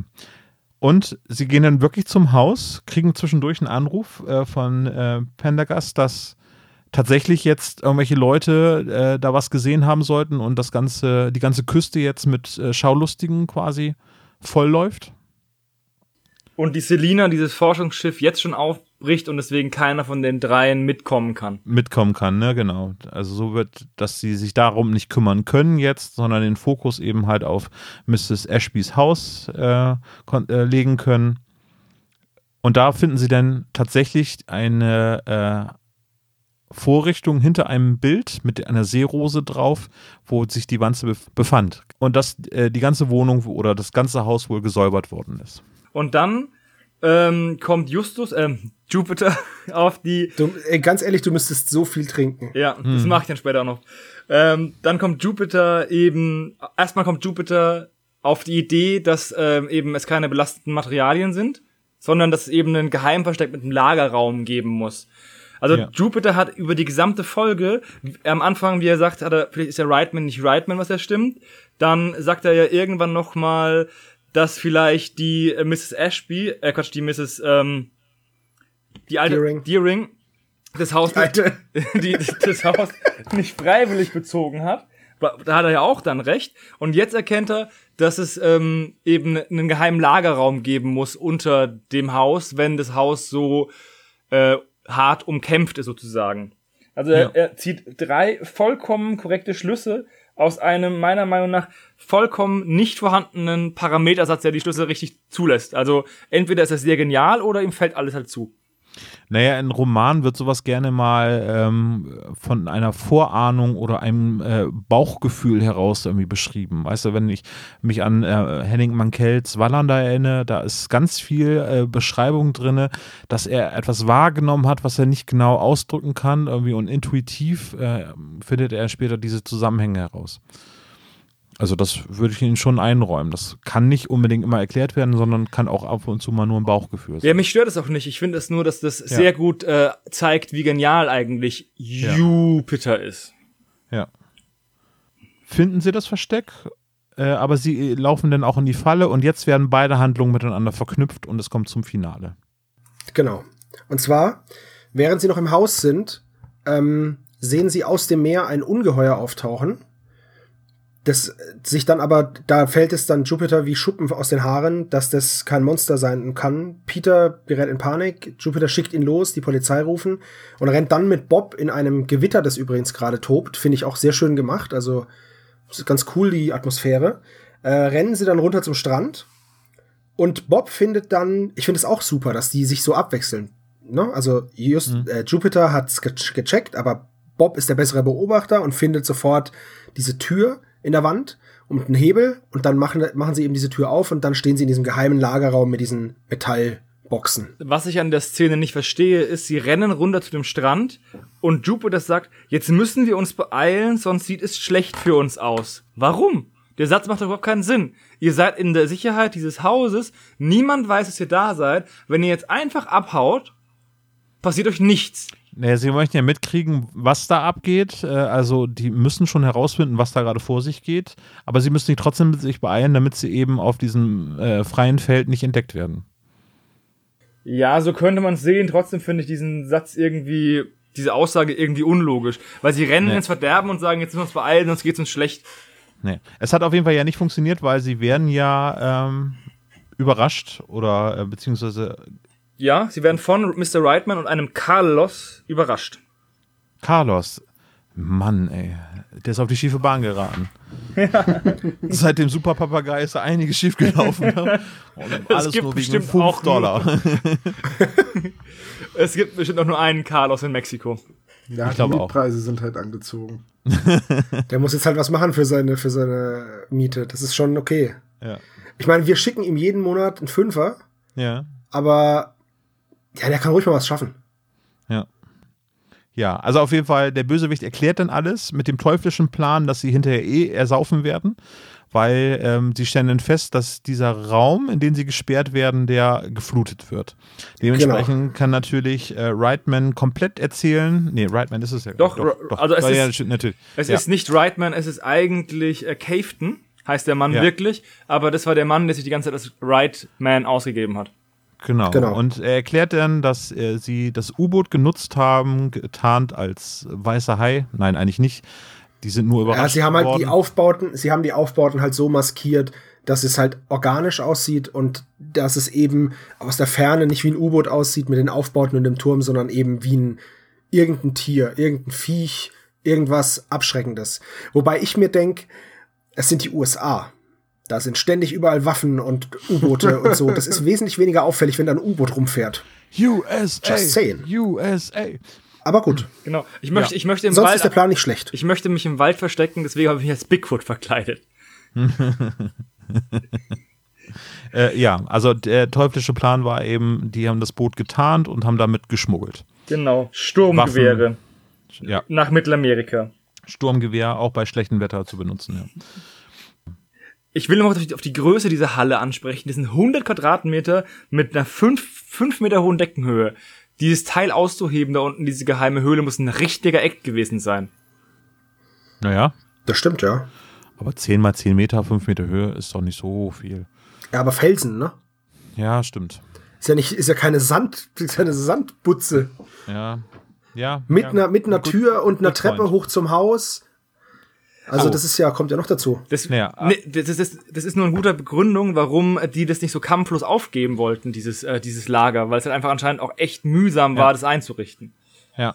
Was mir gut gefallen hat, irgendwie, es gibt jetzt keine Übertölpelungsphase, irgendwie, drehen Sie sich jetzt nicht um, Rightman, weil hinter Ihnen steht Peter mit einer Schaufel und er schlägt sie jetzt gleich und buddelt sie hinterher auch gleich in den Boden ein, sondern sie müssen halt gerettet werden. Das finde ich auch ziemlich krass, die Szene, weil ähm, sie versuchen's und es geht nicht. Es gibt keinen Ausweg. Ja. Also, das ist schon echt krass und das zeigt auch die Konsequenz, mit der dieser ähm, Reitman, beziehungsweise er heißt ja nicht Reitman, sondern wie heißt er? Ähm, Cafton. Cafton. Wie, mit, welcher, mit welcher Konsequenz und Skrupellosigkeit dieser Cafton vorgeht. Ja. Der würde einfach drei Jugendliche umbringen, es ist ihm vollkommen egal. Ja, aber das gibt's ja. Das ist ja jetzt nicht so ungewöhnlich, wenn in drei Fragezeichen die drei Folge. Ja, aber es ist eine andere, es ist eine Sache, wenn du jemanden mit einer Waffe bedrohst. Ja. Okay, dann bedrohst du ihn mit einer Waffe, gut. Aber es ist eine andere Sache, jemanden festzubinden. Das ist wie, als würden sie die auf die Gleise legen. Ja. Ja, aber schon mal Jim. ja, aber Jim erinnere dich doch Bernardi. mal. Ja, oder erinnere dich mal an eine etwas neuere Folge, hier der Mann ohne Kopf, wo sie mit einer CO2, nee, Kohlenstoffmonoxidvergiftung getötet werden soll. Schon, ist richtig, ist genauso, ist genauso brutal. Aber Ja. ich finde es trotzdem, ähm, Es, ich wollte nur sagen, es ist nicht in dem Sinne ein Novum. nee, auf keinen Fall, aber es ist trotzdem konsequent. Also, Ja. ja, Endlich mal Nee, die- konsequente Bösewichte. finde ich, finde ich, Nee, Krass nee, konsequente Bösewichte wären irgendwie, man hört drei Schüsse und äh, es wird nicht Ja, aufgelöst, du- du warum meinst sie so da wie im Bergsee. sind. Ja. ja, auf jeden Fall werden sie gerettet äh, und der ähm, vom Robert De Niro-Typ, Überraschung, Überraschung, ist kein Bösewicht, sondern er ist äh, FBI. Er ist der richtige Rightman. Er ist der richtige Rightman und er ist FBI-Spitzel. Genau. Es kommen ja dann vier FBI ähm, oder vier Männer in Anzügen und retten die drei. Die drei. Ja. Und ich finde so krass, wie dieser ähm, Special, Special Agent Garrett, oder wie der heißt, dann sagt, ja, wir mussten erst die Vorhut überwältigen. Die haben sich länger gewehrt, als wir gedacht haben. Haben die die jetzt abgeknallt? dann hätten sie sich ja nicht lang getasert. Getasert, würde ich auch sagen. Ja, es, es, hätte, es, es hätte jetzt zu einem Schusswechsel kommen können und ähm, die hätten die halt einfach alle einen nach dem anderen halt abknallen müssen sozusagen, weil sie nicht aufgeben wollten. Wenn mir jemand, wenn ein FBI-Agent sagt, wir haben die erst so ein bisschen bearbeiten müssen, dann denke ich schon, okay, da kam Waffengewalt zum Einsatz. Ja, magst du recht haben, das stimmt. Ja, aber das äh, ja, bleibt ja das Geheimnis des FBIs. Genau. Aber das, das fand ich auch so ziemlich krass, weil für mich wurde impliziert, dass da sehr viel geschossen wurde. Im Abschluss. So, und jetzt kommt es, jetzt kommt es zur Auflösung. Und ich glaube, hier haben wir Tom auch vollständig verloren, ne? Nee, ich, äh, ich bin doch erstaunt bei eurer Zusammenfassung, wie viel ich folgen kann. Ich habe nur tatsächlich gar nicht so viel dazu anzumerken, weil gerade dieser Teil, also das greift würde mein Fazit vorgreifen, aber gerade dieser Teil hinten gefällt mir so viel besser als die gesamte Einleitung mit der Folge. Also ich mag es tatsächlich, dass hier die beiden Handlungsstränge zusammengemischt werden. Ja, finde ich auch ziemlich gut. Ja. Aber da Also, kommen wir ja gleich zu. ist plausibel tatsächlich mal. Also es ist nicht, es gibt ja einige Folgen, wo wir sagen, dass es ein bisschen Hanebüchen ist, dass es da mehrere äh, Handlungsstränge geben muss auf Zwang. Und hier funktioniert das wirklich ganz gut, finde ich. Aber ein Detail ist mir offenbar tatsächlich abhanden gekommen.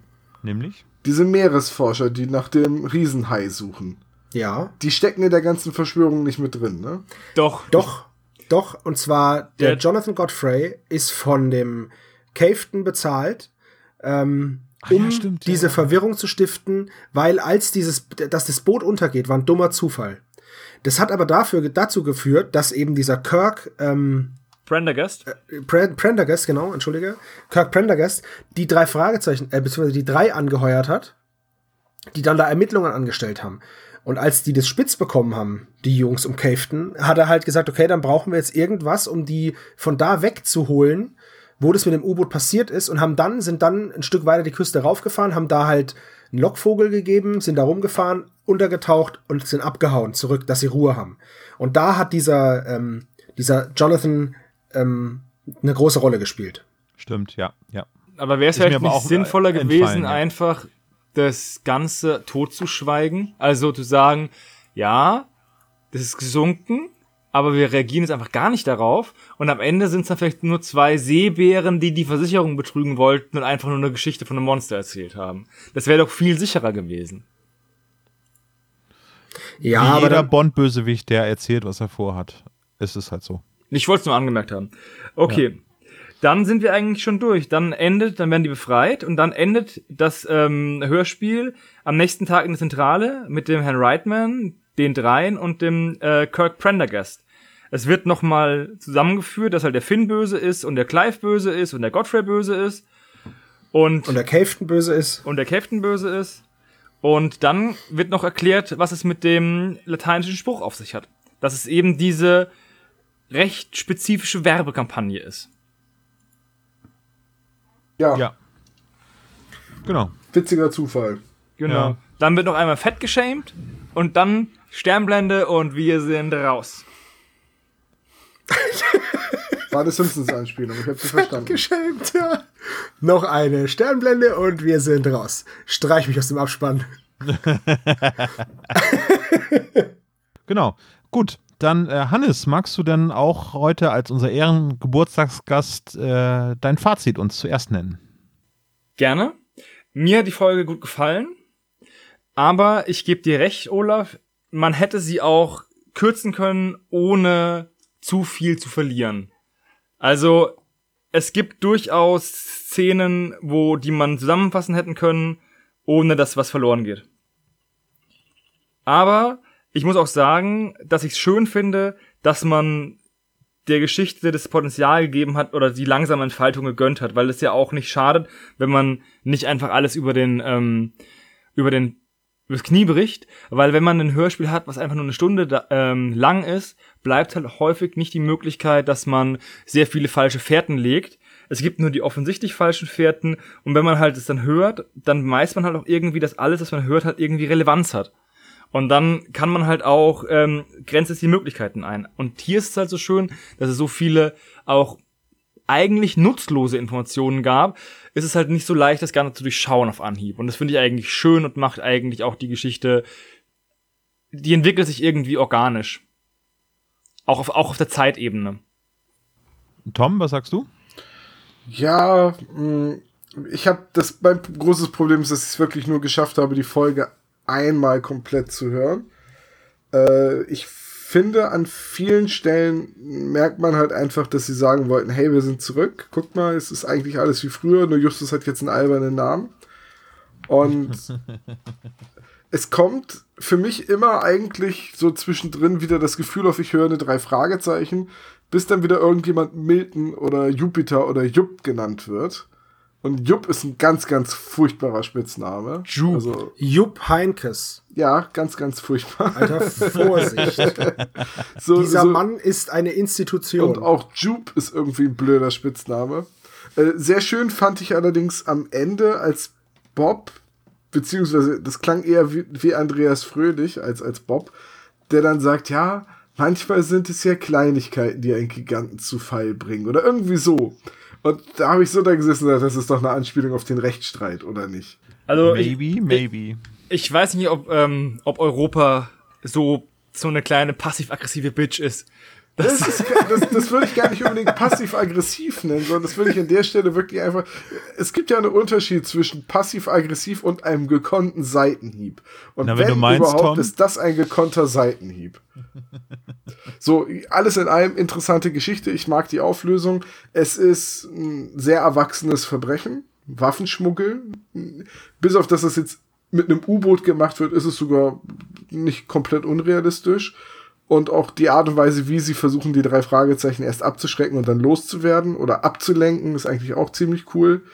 Ja, ähm, ich finde die Folge wirklich ganz gut. Ich muss mir die irgendwann noch mal in Ruhe ein zweites Mal anhören. Aber guter Ersteindruck. Sebo? Ich habe eigentlich nicht viel hinzuzufügen. Ähm, Tom und Johannes haben es genauso gesagt. Es gab ein paar kleine Längen, aber ich glaube, das ist einfach dem auch geschuldet, dass du so ein Zwischending hast. Wenn du sie so lang machst wie eine normale Folge, hast du nicht die Zeit, die ganzen falschen Fährten zu legen. Du kannst sie aber auch nicht noch viel länger machen, weil sonst musst du Füllstationen einbauen. Und ich fand sie, äh, bis auf ein, zwei kleine Momente, wo ich mir gedacht habe, ah, jetzt komm schon, fand ich sie wirklich gut. Ähm, das mit dem U-Boot finde ich auch realistisch, weil wenn man ähm, die Länder durchgeht, in die sie halt verschiffen, also Honduras, Ecuador, Guatemala, dann ist es, finde ich realistisch, dass sie die Waffen mit einem U-Boot dahin bringen, weil US-Küstenwache und so und ich fand es eigentlich cool. Ich fand es wirklich cool und auch, dass das Anwälte sind und dass das so ein, naja, in Anführungszeichen ein, ein erwachsenes, trockeneres Thema ist als jetzt irgendeine Monstergeschichte, das fand ich auch total cool. Zu den U-Booten möchte ich noch anmerken, dass es ähm, das Drogen-U-Boot oder Narco-Subs einen eigenen Wikipedia-Artikel haben und beschrieben wird, wie der Drogenschmuggel via U-Boot aus Mexiko nach Amerika funktioniert. Also, ja, die, der Einsatz Okay. von, von U-Booten, die sind dann zwischen 12 bis 25 Meter lang und haben 5000 Kilometer Reichweite teilweise und Okay, ich nehme alles zurück, aber ich habe irgendwo auch schon mal gehört, dass Henrik Buchner für seine Geschichten sehr, sehr viel und sehr akribisch recherchiert. Also, da war es einfach meine eigene Bildungslücke an der Stelle. Also diese, dieser, diese Mini-U-Boote zum Schmuggel ist ein, in Amerika ein ziemlich gängiges Phänomen. Teilweise sogar an Land. Ja, Sogenannte Torpedoboote. Die buddeln sich dann ein. Und ich weiß, was ein Torpedoboot ist, bevor jetzt wieder irgendeiner meint, er müsste mich äh, berichtigen. Also Hannes, äh, ich kann dir nicht ganz recht geben. Ich hatte vorhin nicht gemeint, dass es unbedingt notwendig wäre, diese Folge zu kürzen. Ähm, an einigen Stellen hätte ich gesagt, ja, das hätte man ein bisschen straffer machen können. Auf der anderen Seite finde ich, dass ich versuche jetzt mal eine Metapher zu verwenden, wo ich eigentlich gar keine Ahnung von habe, also noch weniger als von den drei Fragezeichen. Äh, das ist wie so ein Rotwein, der aufgemacht wird, der muss erstmal atmen, habe ich das Gefühl. So. Ähm, die Folge nimmt sich dann ein bisschen Zeit, um so, jetzt geht's wieder los und wir haben ein paar neue Sachen, wir haben äh, die alten coolen Sachen auch noch mit dabei und ähm, so funktioniert die Folge meiner Meinung nach ziemlich gut. Machst du das Ähm. Tetrapack dann immer ganz auf, oder? Nee, ich trinke mit dem Strohhalm direkt. Achso, ja, wollte ich sagen. und dann, Also mach, ich puste rein vorher dann irgendwie, ne? Ist ja Das dann dann wie Mund-zu-Mund-Beatmung für den Wein. oder du trinkst einen Schluck und lässt halt den Mund so offen Und Gurgel. und gurgel. ähm, nee. Ich, jetzt Also- möchte ich ehrlich mit euch zu einer Weinverkostung gehen. Ich war schon mal bei so einem Ding und es war grandios scheiße. Da können wir einen Podcast zu machen. Genau. Wenn irgendeiner der Hörer zufällig Winzer ist und Weinverkostungen anbietet, könnte man da einen Live-Podcast machen. Ey, ich würde das sofort machen, wenn ich mich über Weinverköstigungen lustig machen darf. So, ähm, ich finde es ein sehr, sehr gelungenes Erstlingswerk von Henrik Buchner. Ähm, einige Sachen äh, meine ich jetzt herausgelesen oder ra- rausgehört zu haben, dass Henrik Buchner auch gerne Sachen mit FBI und so weiter mag. Ähm, so ein bisschen größer denken als nur Kommissar Reynolds oder Inspektor Milton. Das einzige Manko an dieser Folge ist tatsächlich dieser Zufall mit diesem vermeintlichen äh, Werbezettelchen für ein Theaterstück. Das ist unterm Strich ein bisschen dick aufgetragen, der Gag. ja, Das Ja. passt so perfekt und Ja, ja, es, genau. aber vielleicht soll das auch einfach so eine Top-Down-Wahrnehmung sein, dass du halt sagst so, du gehst davon aus, es muss einen Zusammenhang geben und deswegen stellst du ihn her. Ja, aber das ist wirklich äh, ganz großes Gejammere eigentlich. ähm, Ja, auf, auf ganz hohem Niveau. Ja. Äh, weil ansonsten Geile Folge, geile Wahl, ich die Hannes. Folge richtig, richtig gut. Also Hannes, hast du dir eine schöne Geburtstagsfolge ausgesucht. Ich bin dankbar, dass ich die mal wieder gehört habe, weil tatsächlich in so meinem Kanon hören sind die drei rausgeflogen, obwohl ich eigentlich äh, zum Beispiel auch ähm, das Haus der tausend Rätsel und äh, der Jahrhundertstein alle sehr, sehr gute Folgen finde. Also tödliche Regie, das könnte man als äh, Todesflug für die drei nennen. Ansonsten können wir gerne auch nochmal wieder eine drei, äh, die drei Folge besprechen, weil die hat mir zum Beispiel sehr, sehr gut gefallen. Es war ja mein Erstkontakt mit den, mit den drei, ne? Ich habe ja das Einzige, was ich vorher von den drei kannte, war der Telefonanruf, wo Jupiter sich gegenüber Justus ergibt. Ja. Und, da, Ja. da, und, und aus dem kannst du ja wirklich nicht viel zu den dreien sagen. Da kannst du gar nichts zu sagen, genau. Ja. Also ähm, es, da versuchen die ein bisschen neue Wege zu gehen, aber vielleicht machen wir das ja später nochmal. Ich habe ja nächstes Jahr wieder Geburtstag. Ich wollte gerade sagen, ich habe gehört, dass du nächstes Jahr auch nochmal Geburtstag hast. Ja. Gut, dann sind wir durch. Wollen wir einmal ganz kurz den Natypisch-Koeffizienten für diese Folge durchgehen? Oh ja. Übrigens, ich möchte ganz kurz erwähnen, dass dieser Natypisch-Koeffizient ähm, absoluten Anspruch auf Richtigkeit hat. Also das sind in Stein gemeißelte Zahlen, die auch, also das ist Wikipedia-Style, verstehst du? Also das ist wirklich, Ja, und vor allem aus ganz, ganz, ganz wichtig, er Ja. hat rein gar nichts mit ähnlich klingenden Koeffizienten, wie zum Beispiel, weiß ich nicht, irgendwas aus der Luft gegriffen ist. Ich sage jetzt mal Klischee-Koeffizient, irgendwie damit zu tun. Das dürfen wir nämlich aus Rechtsgründen nicht verwenden. genau. Ja. Gut. Ähm, wollen wir mal anfangen mit dem Klischee-Koeffizienten? Ich fange mal ganz Na, typisch an. Koeffizienten, hallo, ich höre schon Anwälte kommen. Phantomanwälte. Wenn, Phantom- ey, ganz ehrlich, wenn, äh, Olaf, ganz ehrlich, wenn Clive und Reitman bei uns vor der Tür stehen, ich bin nicht da. Oh, ich stelle mir gerade einen Phantomanwalt vor, wie er so durch die Wand kommt. Ich verklage sie. Ja, genau. Du klickst gerade auf illegal downloaden, auf so einen roten Button, dann kommt also die Wand diffundiert. Was machen Sie in meiner Wand? Ich bin ein Adventskalender. Herr Riedmann, Rechtsschritte anstreben. Herr Riedmann, hören Sie auf, Schokolade durch meine Steckdose zu drücken. Äh, ja, äh, das Telefon klingelt und äh, Jupiter schaltet den Verstärker ein. 10 Punkte. Außerdem wird in die supergeheime Zentrale eingebrochen. Einmal 50 Punkte. Titus flext, 10 Punkte. Bob war in der Bibliothek. Einmal 5 Punkte. Außerdem war Bob auch im Zeitungsarchiv. Gibt nochmal 5 Punkte. So, jetzt ist hier bei Justus hat alles durchschaut, sagt aber nichts in Null eingetragen. Das soll ich also auslassen? Richtig. Ah, Okay, Justus erwähnt sein Ernährungsprogramm. Jupiter. Einmal 10 Punkte. Verdammt. Warte, ich trinke Oh, eben hab's- ein. Ja, ja. Ja. Prost. Ah, Cola rum. Ähm, ja, gut, also. Just, na, Jupiter, Ja, kannst du gleich noch eintrinken. Jupiter erwähnt sein Ernährungsprogramm einmal 10 Punkte. Slonche. Wird Pummelchen genannt. Wer? Ei- Einmal 5 Punkte. Jupiter. Ah, okay. Ja. Saufziege. Außerdem wird, wie auch hier, viel debil gelacht am Ende. Einmal 20 Punkte. Äh, die Folge endet in einer Rückblende, 15 Punkte. es werden De- Detektiv-Gadgets verwendet, aber diesmal von der Gegenseite. Einmal 20 Punkte. Außerdem gibt es Anspielungen auf Europa öfters. Einmal 20 Punkte. Der Bösewicht hat Waffen, viele Waffen. 15 Einmal Kisten 20 voll. Punkte. Es geht um ein merkwürdiges Tier, Schrägstrich Monster, 10 Punkte. Ähm, außerdem müssen die drei einen Rätselvers lösen, scheitern kläglich und müssen den Lateinlehrer um Hilfe fragen. Einmal 10 Punkte. Na, eigentlich Peinlich. lösen müssen sie ihn ja nicht, aber egal. Nee, also sie müssen, sie müssen aber diesen, sie Vokabular. müssen aber diesen Bibelvers rausfinden. Ja. Nee, du meinst, ich meine, der war für die Handlung irrelevant, aber das wissen sie ja nicht. Ähm, und dann geht es noch um einen versteckten Schatz, Erbe bzw. Diebesgut, 25 Punkte. Macht in Summe. Ja? Oder was macht's in Summe? Äh, ich mal eben kurz durchrechnen, muss ich noch einmal 10% Rabatt nehmen. 235. So, Sebo, und jetzt im Vergleich zu, weiß ich nicht, anderen Jugend-Hörspielreihen mit drei Detektiven, wie schneidet das dann auf dem typisch Koeffizienten ab? Ja, ich würde sagen, relativ hoch. Ja, also für die drei ist das auf jeden Fall der bisher höchste ermittelte Bisher der Wert. höchste, aber würde man jetzt zum Beispiel irgendwie, ich weiß nicht, da gibt's, ich sag jetzt mal, es gibt ja mehrere solche Tabellen, aber jetzt nehmen wir einfach mal so einen 0815 hier so einen Klischee-Koeffizienten. ja. Ja, so einen Klischee-Koeffizienten, weil du das jetzt erwähnt hast. Da gibt's so ein paar, und zwar zum Beispiel die silberne Spinne hat 241 und die flüsternde Mumie hat 231. Also, Wenn man das jetzt noch durch die Laufzeit teilen würde, Dann hat sie hätte die Folge aber nicht- Na, typisch 1,766 äh, Klischeepunkte pro Minute. KPMs. Was, nee, Typisch Punkte pro typisch Minute. Punkte. TK ist das. TP pro Min. Typisch Punkte pro Minute. 1,76. Das ist auch viel wissenschaftlicher Ja. als dieser Klischee-Koeffizient von der Konkurrenz. Und Ja. wisst ihr, das, das war jetzt im Prinzip eine Premiere. Nicht nur, dass wir eine die drei Folge besprochen haben, nein, es war das erste Mal, dass wir hier eine komplette Folgenbesprechung zu einem nicht drei Fragezeichen Hörspiel gemacht haben.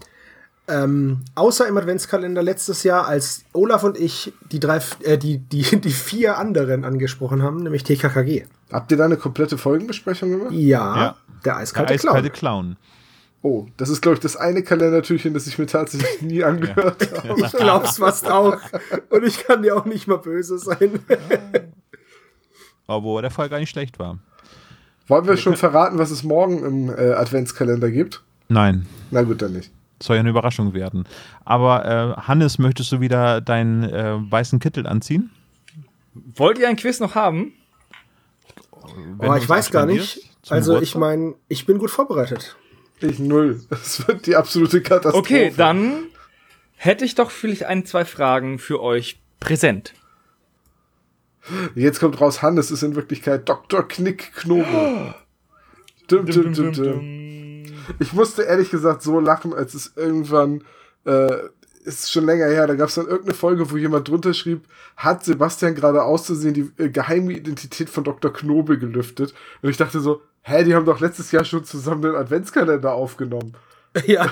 Ist- ich dachte, das wäre klar. Also auf der Webseite steht es auch noch nicht. Okay, Leute, Hey. Quiz geht los. Jetzt ist der Okay. Doktor aus dem Sack, jetzt können wir auch. Gut. Schießt los. Frage Nummer eins: Wie groß ist das Grundstück an der Küste, auf der, auf der das Haus steht? Oh, come on. Ich habe ja echt viel aufgeschrieben. So ein Mist. In, und zwar in Hektar. Oh, da fällt mir ein. Das, habe ich witzig. aufgeschrieben. Das ist witzig. Ich habe nämlich schon, ich habe mit Hektar angefangen, aber ich habe natürlich keine Ahnung. Ah, wo habe ich's denn? Drei, Verdammt. zwei, Nein, warte kurz. Halt, halt, halt, halt, halt, halt, halt, halt. Die Menschen sind unglaublich schlecht im Flächenmaß abschätzen. Bis auf Olaf. Der hat's richtig. Nein, ernsthaft. Ja. Ich habe irgendeine Zahl eingetippt. ja, ich auch. Ich glaube, das ist es. Ja, Olaf und Sebastian haben es richtig. Es ist 2 Hektar. Tom hat 93,123 Hektar. Das ist falsch. Dass äh, gleichzeitig auch die Größe von Rocky Beach ist. Ne? Das, das Schlimme ist, ich habe mir das wirklich aufgeschrieben, aber ich finde es nicht. Ah, so ein Mist. Frage Nummer zwei. In welchem Jahr und zu welcher Jahreszeit wurde die Nadel bei O'Malley's Point zerstört? Ihr habt es alle falsch. Frühjahr 87. Ja. Aber 87 Ja, stimmt aber du doch. hast Sommer und Olaf hat Frühling 1989. Und demnach hat es niemand richtig, aber ich gebe jetzt dem Tom den Punkt, weil er es irgendwie doch hinbekommen hat. Wieso, was hat er Er denn hat gerade gesagt, äh, Frühling 1987 und es ist richtig. Geschrieben habe ich es aber auf 69. 69. Ey, wenn Olaf, wenn, wenn Tom jetzt dafür einen Punkt kriegt, dann geht's aber, alter Schwede. Frage Nummer drei. Wie heißt das Antidepressiva, das die drei in dem Schuhkarton von äh, Mrs. nicht Ashby, sondern der anderen finden? es ist echt Die heißt, weißt du, was du fragen könntest? Deering. Wie heißt die Frau, mit dem, die, die das Haus Mrs. besitzt? Deering. Deering. Ja. Tom, das ist ein nah dran. Ist Also, nee, aber das ist auch ganz gängiges. Warte mal eben. Dann ist das. Aspirin, Olaf. Ich weiß nicht, wie das geschrieben wird. Ja, ihr habt A-S-P-R-I-N. Es ist Novocanol und das haben Olaf und Sebastian richtig.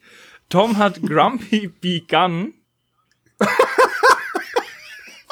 und ich bin schwer der Meinung, dass er das mal selber nehmen sollte. Wobei, heute hat er seine Dose schon gekriegt, wie du merkst.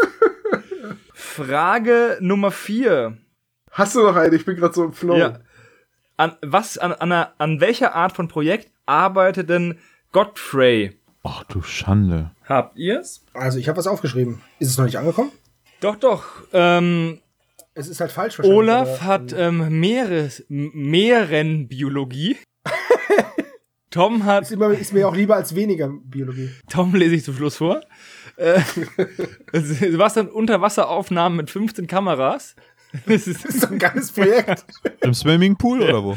Nein, das hat er an der Küste. Stalking 2.0. Und Tom ist der Meinung, einem riesigen Abbild seiner selbst als Da Vincis vetruvianischer Mensch aus Margarine. Ein, Also ich bin sicher, dass er recht ein hat. Stillleben, 1,80 Meter auf 40 verranzt. Es ist ein Meeresökologieprojekt. Keiner, Ach Mist, ich war so nah dran. keiner von euch kriegt einen Punkt. Oh, Meeresbiologie, irgendwas mit Umwelt, finde ich schon Ja. richtig. Was, Ich finde Unterwasseraufnahme mit 15 Kameras auch was ganz willst du denn wichtig. studieren? Irgendwas mit Medien. Ich habe auch irgendwas mit Computern studiert. Ne? Okay, letzte Frage. Scheiße, es kommt noch Erste Szene. Aus was besteht der Salat, den Peter Jupiter vorsetzt? Abzüglich des Salats. Muss ich das auch so betonen, wie Peter das betont Eventuell, wenn du es schaffst, es mit dem Schriftbild so zu machen. es, also es sind hat? Ah, halt, halt, warte, warte, warte. Und da fehlt natürlich eine in der Sache habe ich vergessen. Gurken kann ich schon mal vorwegnehmen, weil die anderen ja schon was geschrieben ja, haben. Ne? es sind Tohomahatin, Paprika und Gurken. und somit fällt dieses Quiz wie folgt aus. Sebastian hat drei Punkte. Olaf hat drei Punkte. Tom hat zwei Punkte und mein Herz berührt. Das ist alles, was ich wollte. Kannst du an der Puppe zeigen, wo er dich gehört hat? Da am rechten Knie. Das ist nicht dein Herz. Also, es gibt da auch Aussagen, die das anders deuten. Ich, ich wusste tatsächlich nur den Salat. Wie gesagt, die erste halbe Stunde habe ich mehrfach gehört. Und ja. Dann war der Weg zur Arbeit rum, ne? Ja, ich habe halt immer gedacht, so, ja gut, das ist ja nur eine Stunde lang. Hörst halt die eine Hälfte auf dem Weg zur Arbeit, die andere Hälfte auf dem Rückweg. Auf dem Rückweg habe ich dann irgendwie immer Deutschlandfunk gehört. Und heute habe ich sehr panisch festgestellt, dass das ein Doppelalbum ist. also, ist so, oh fuck, wir nehmen drei Stunden auf. ja, es kommt schon mal vor, dass man so eine Folge dann in anderthalbfacher Geschwindigkeit Ja, hört. genau so. Doppelte Geschwindigkeit. Deswegen kannst du auch die Sprecher mal nicht auseinanderhalten. ja. ja, so wird es gewesen sein. Es haben wieder dieselben Sprecher mitgesprochen wie damals bei Alvin und die Chipmunks. Ja. okay, Freunde, das war eine Belustigung erster Kajüte. Ich bedanke mich bei äh, meinen drei äh, Kollegen heute. Das war der spezial gelagerte Adventskalender, aber noch nicht ganz. Wir möchten nämlich noch etwas verlosen an diesem äh, Tag. Und zwar haben wir einen sensationellen Preis heute. Und zwar verlosen wir diesen Preis unter allen Kommentaren auf unserer Webseite spezialgelagert.de zu dieser Podcast-Folge. Und zwar verlosen wir, jetzt muss ich mal gerade kurz gucken, was ich verlosen wollte. Und zwar verlosen wir in dieser Folge ein äh, Buch von den fünf Freunden, ebenfalls von äh, Jugenddetektiven. Und zwar Fünf Freunde werden Helikoptereltern. Und äh, dieses Buch äh, wurde uns zur Verfügung gestellt vom Riva Verlag und es wird verlost unter allen, die einen Kommentar bei uns auf spezialgelagert.de zum dritten Kalendertürchen vom Adventskalender 2018 schreiben. Mit einer Bitte. gültigen E-Mail-Adresse, weil wir euch sonst im Falle, dass wir euren Namen ziehen, nicht anschreiben können wegen der Anschrift. Richtig. Folgende User sind ausgeschlossen. Dr. Dr. Knick Knobel. Dr. K. Knobel, Dr. Knobel, Ich K. Knobel, KK, Dr. KK. Ich würde sagen, alle mit einem akademischen Grad. Das war der spezial gelagerte Adventskalender. Tür Nummer drei, die drei Fragezeichen, nicht, sondern die drei und das Seeungeheuer. Vielen Dank fürs Zuhören und macht's gut. Ciao. Auf Ciao. Wiedersehen. Adieu.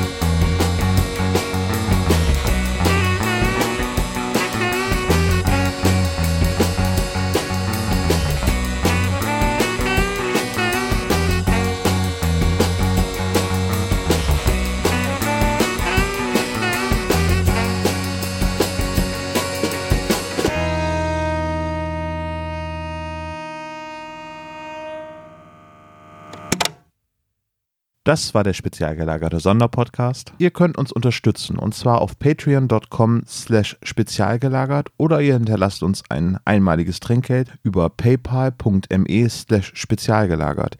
Dieser Podcast ist ein Hobbyprojekt und hat keine Verbindung zu Kosmos oder Europa. Wir danken Dr. Orgel, dass wir ihr Lied nicht kleinlich als unser Intro verwenden können und natürlich unserer Station Voice Heinz Kreinbaum. Ihr findet uns unter Instagram, Facebook, Twitter unter spezialgelagert oder bei YouTube als spezial gelagerter Sonderpodcast über Spotify, Deezer und iTunes. Hinterlasst uns doch gerne einen Gruß auf unseren Anrufbeantworter. Die Telefonnummer lautet 0421 175 43 43 0.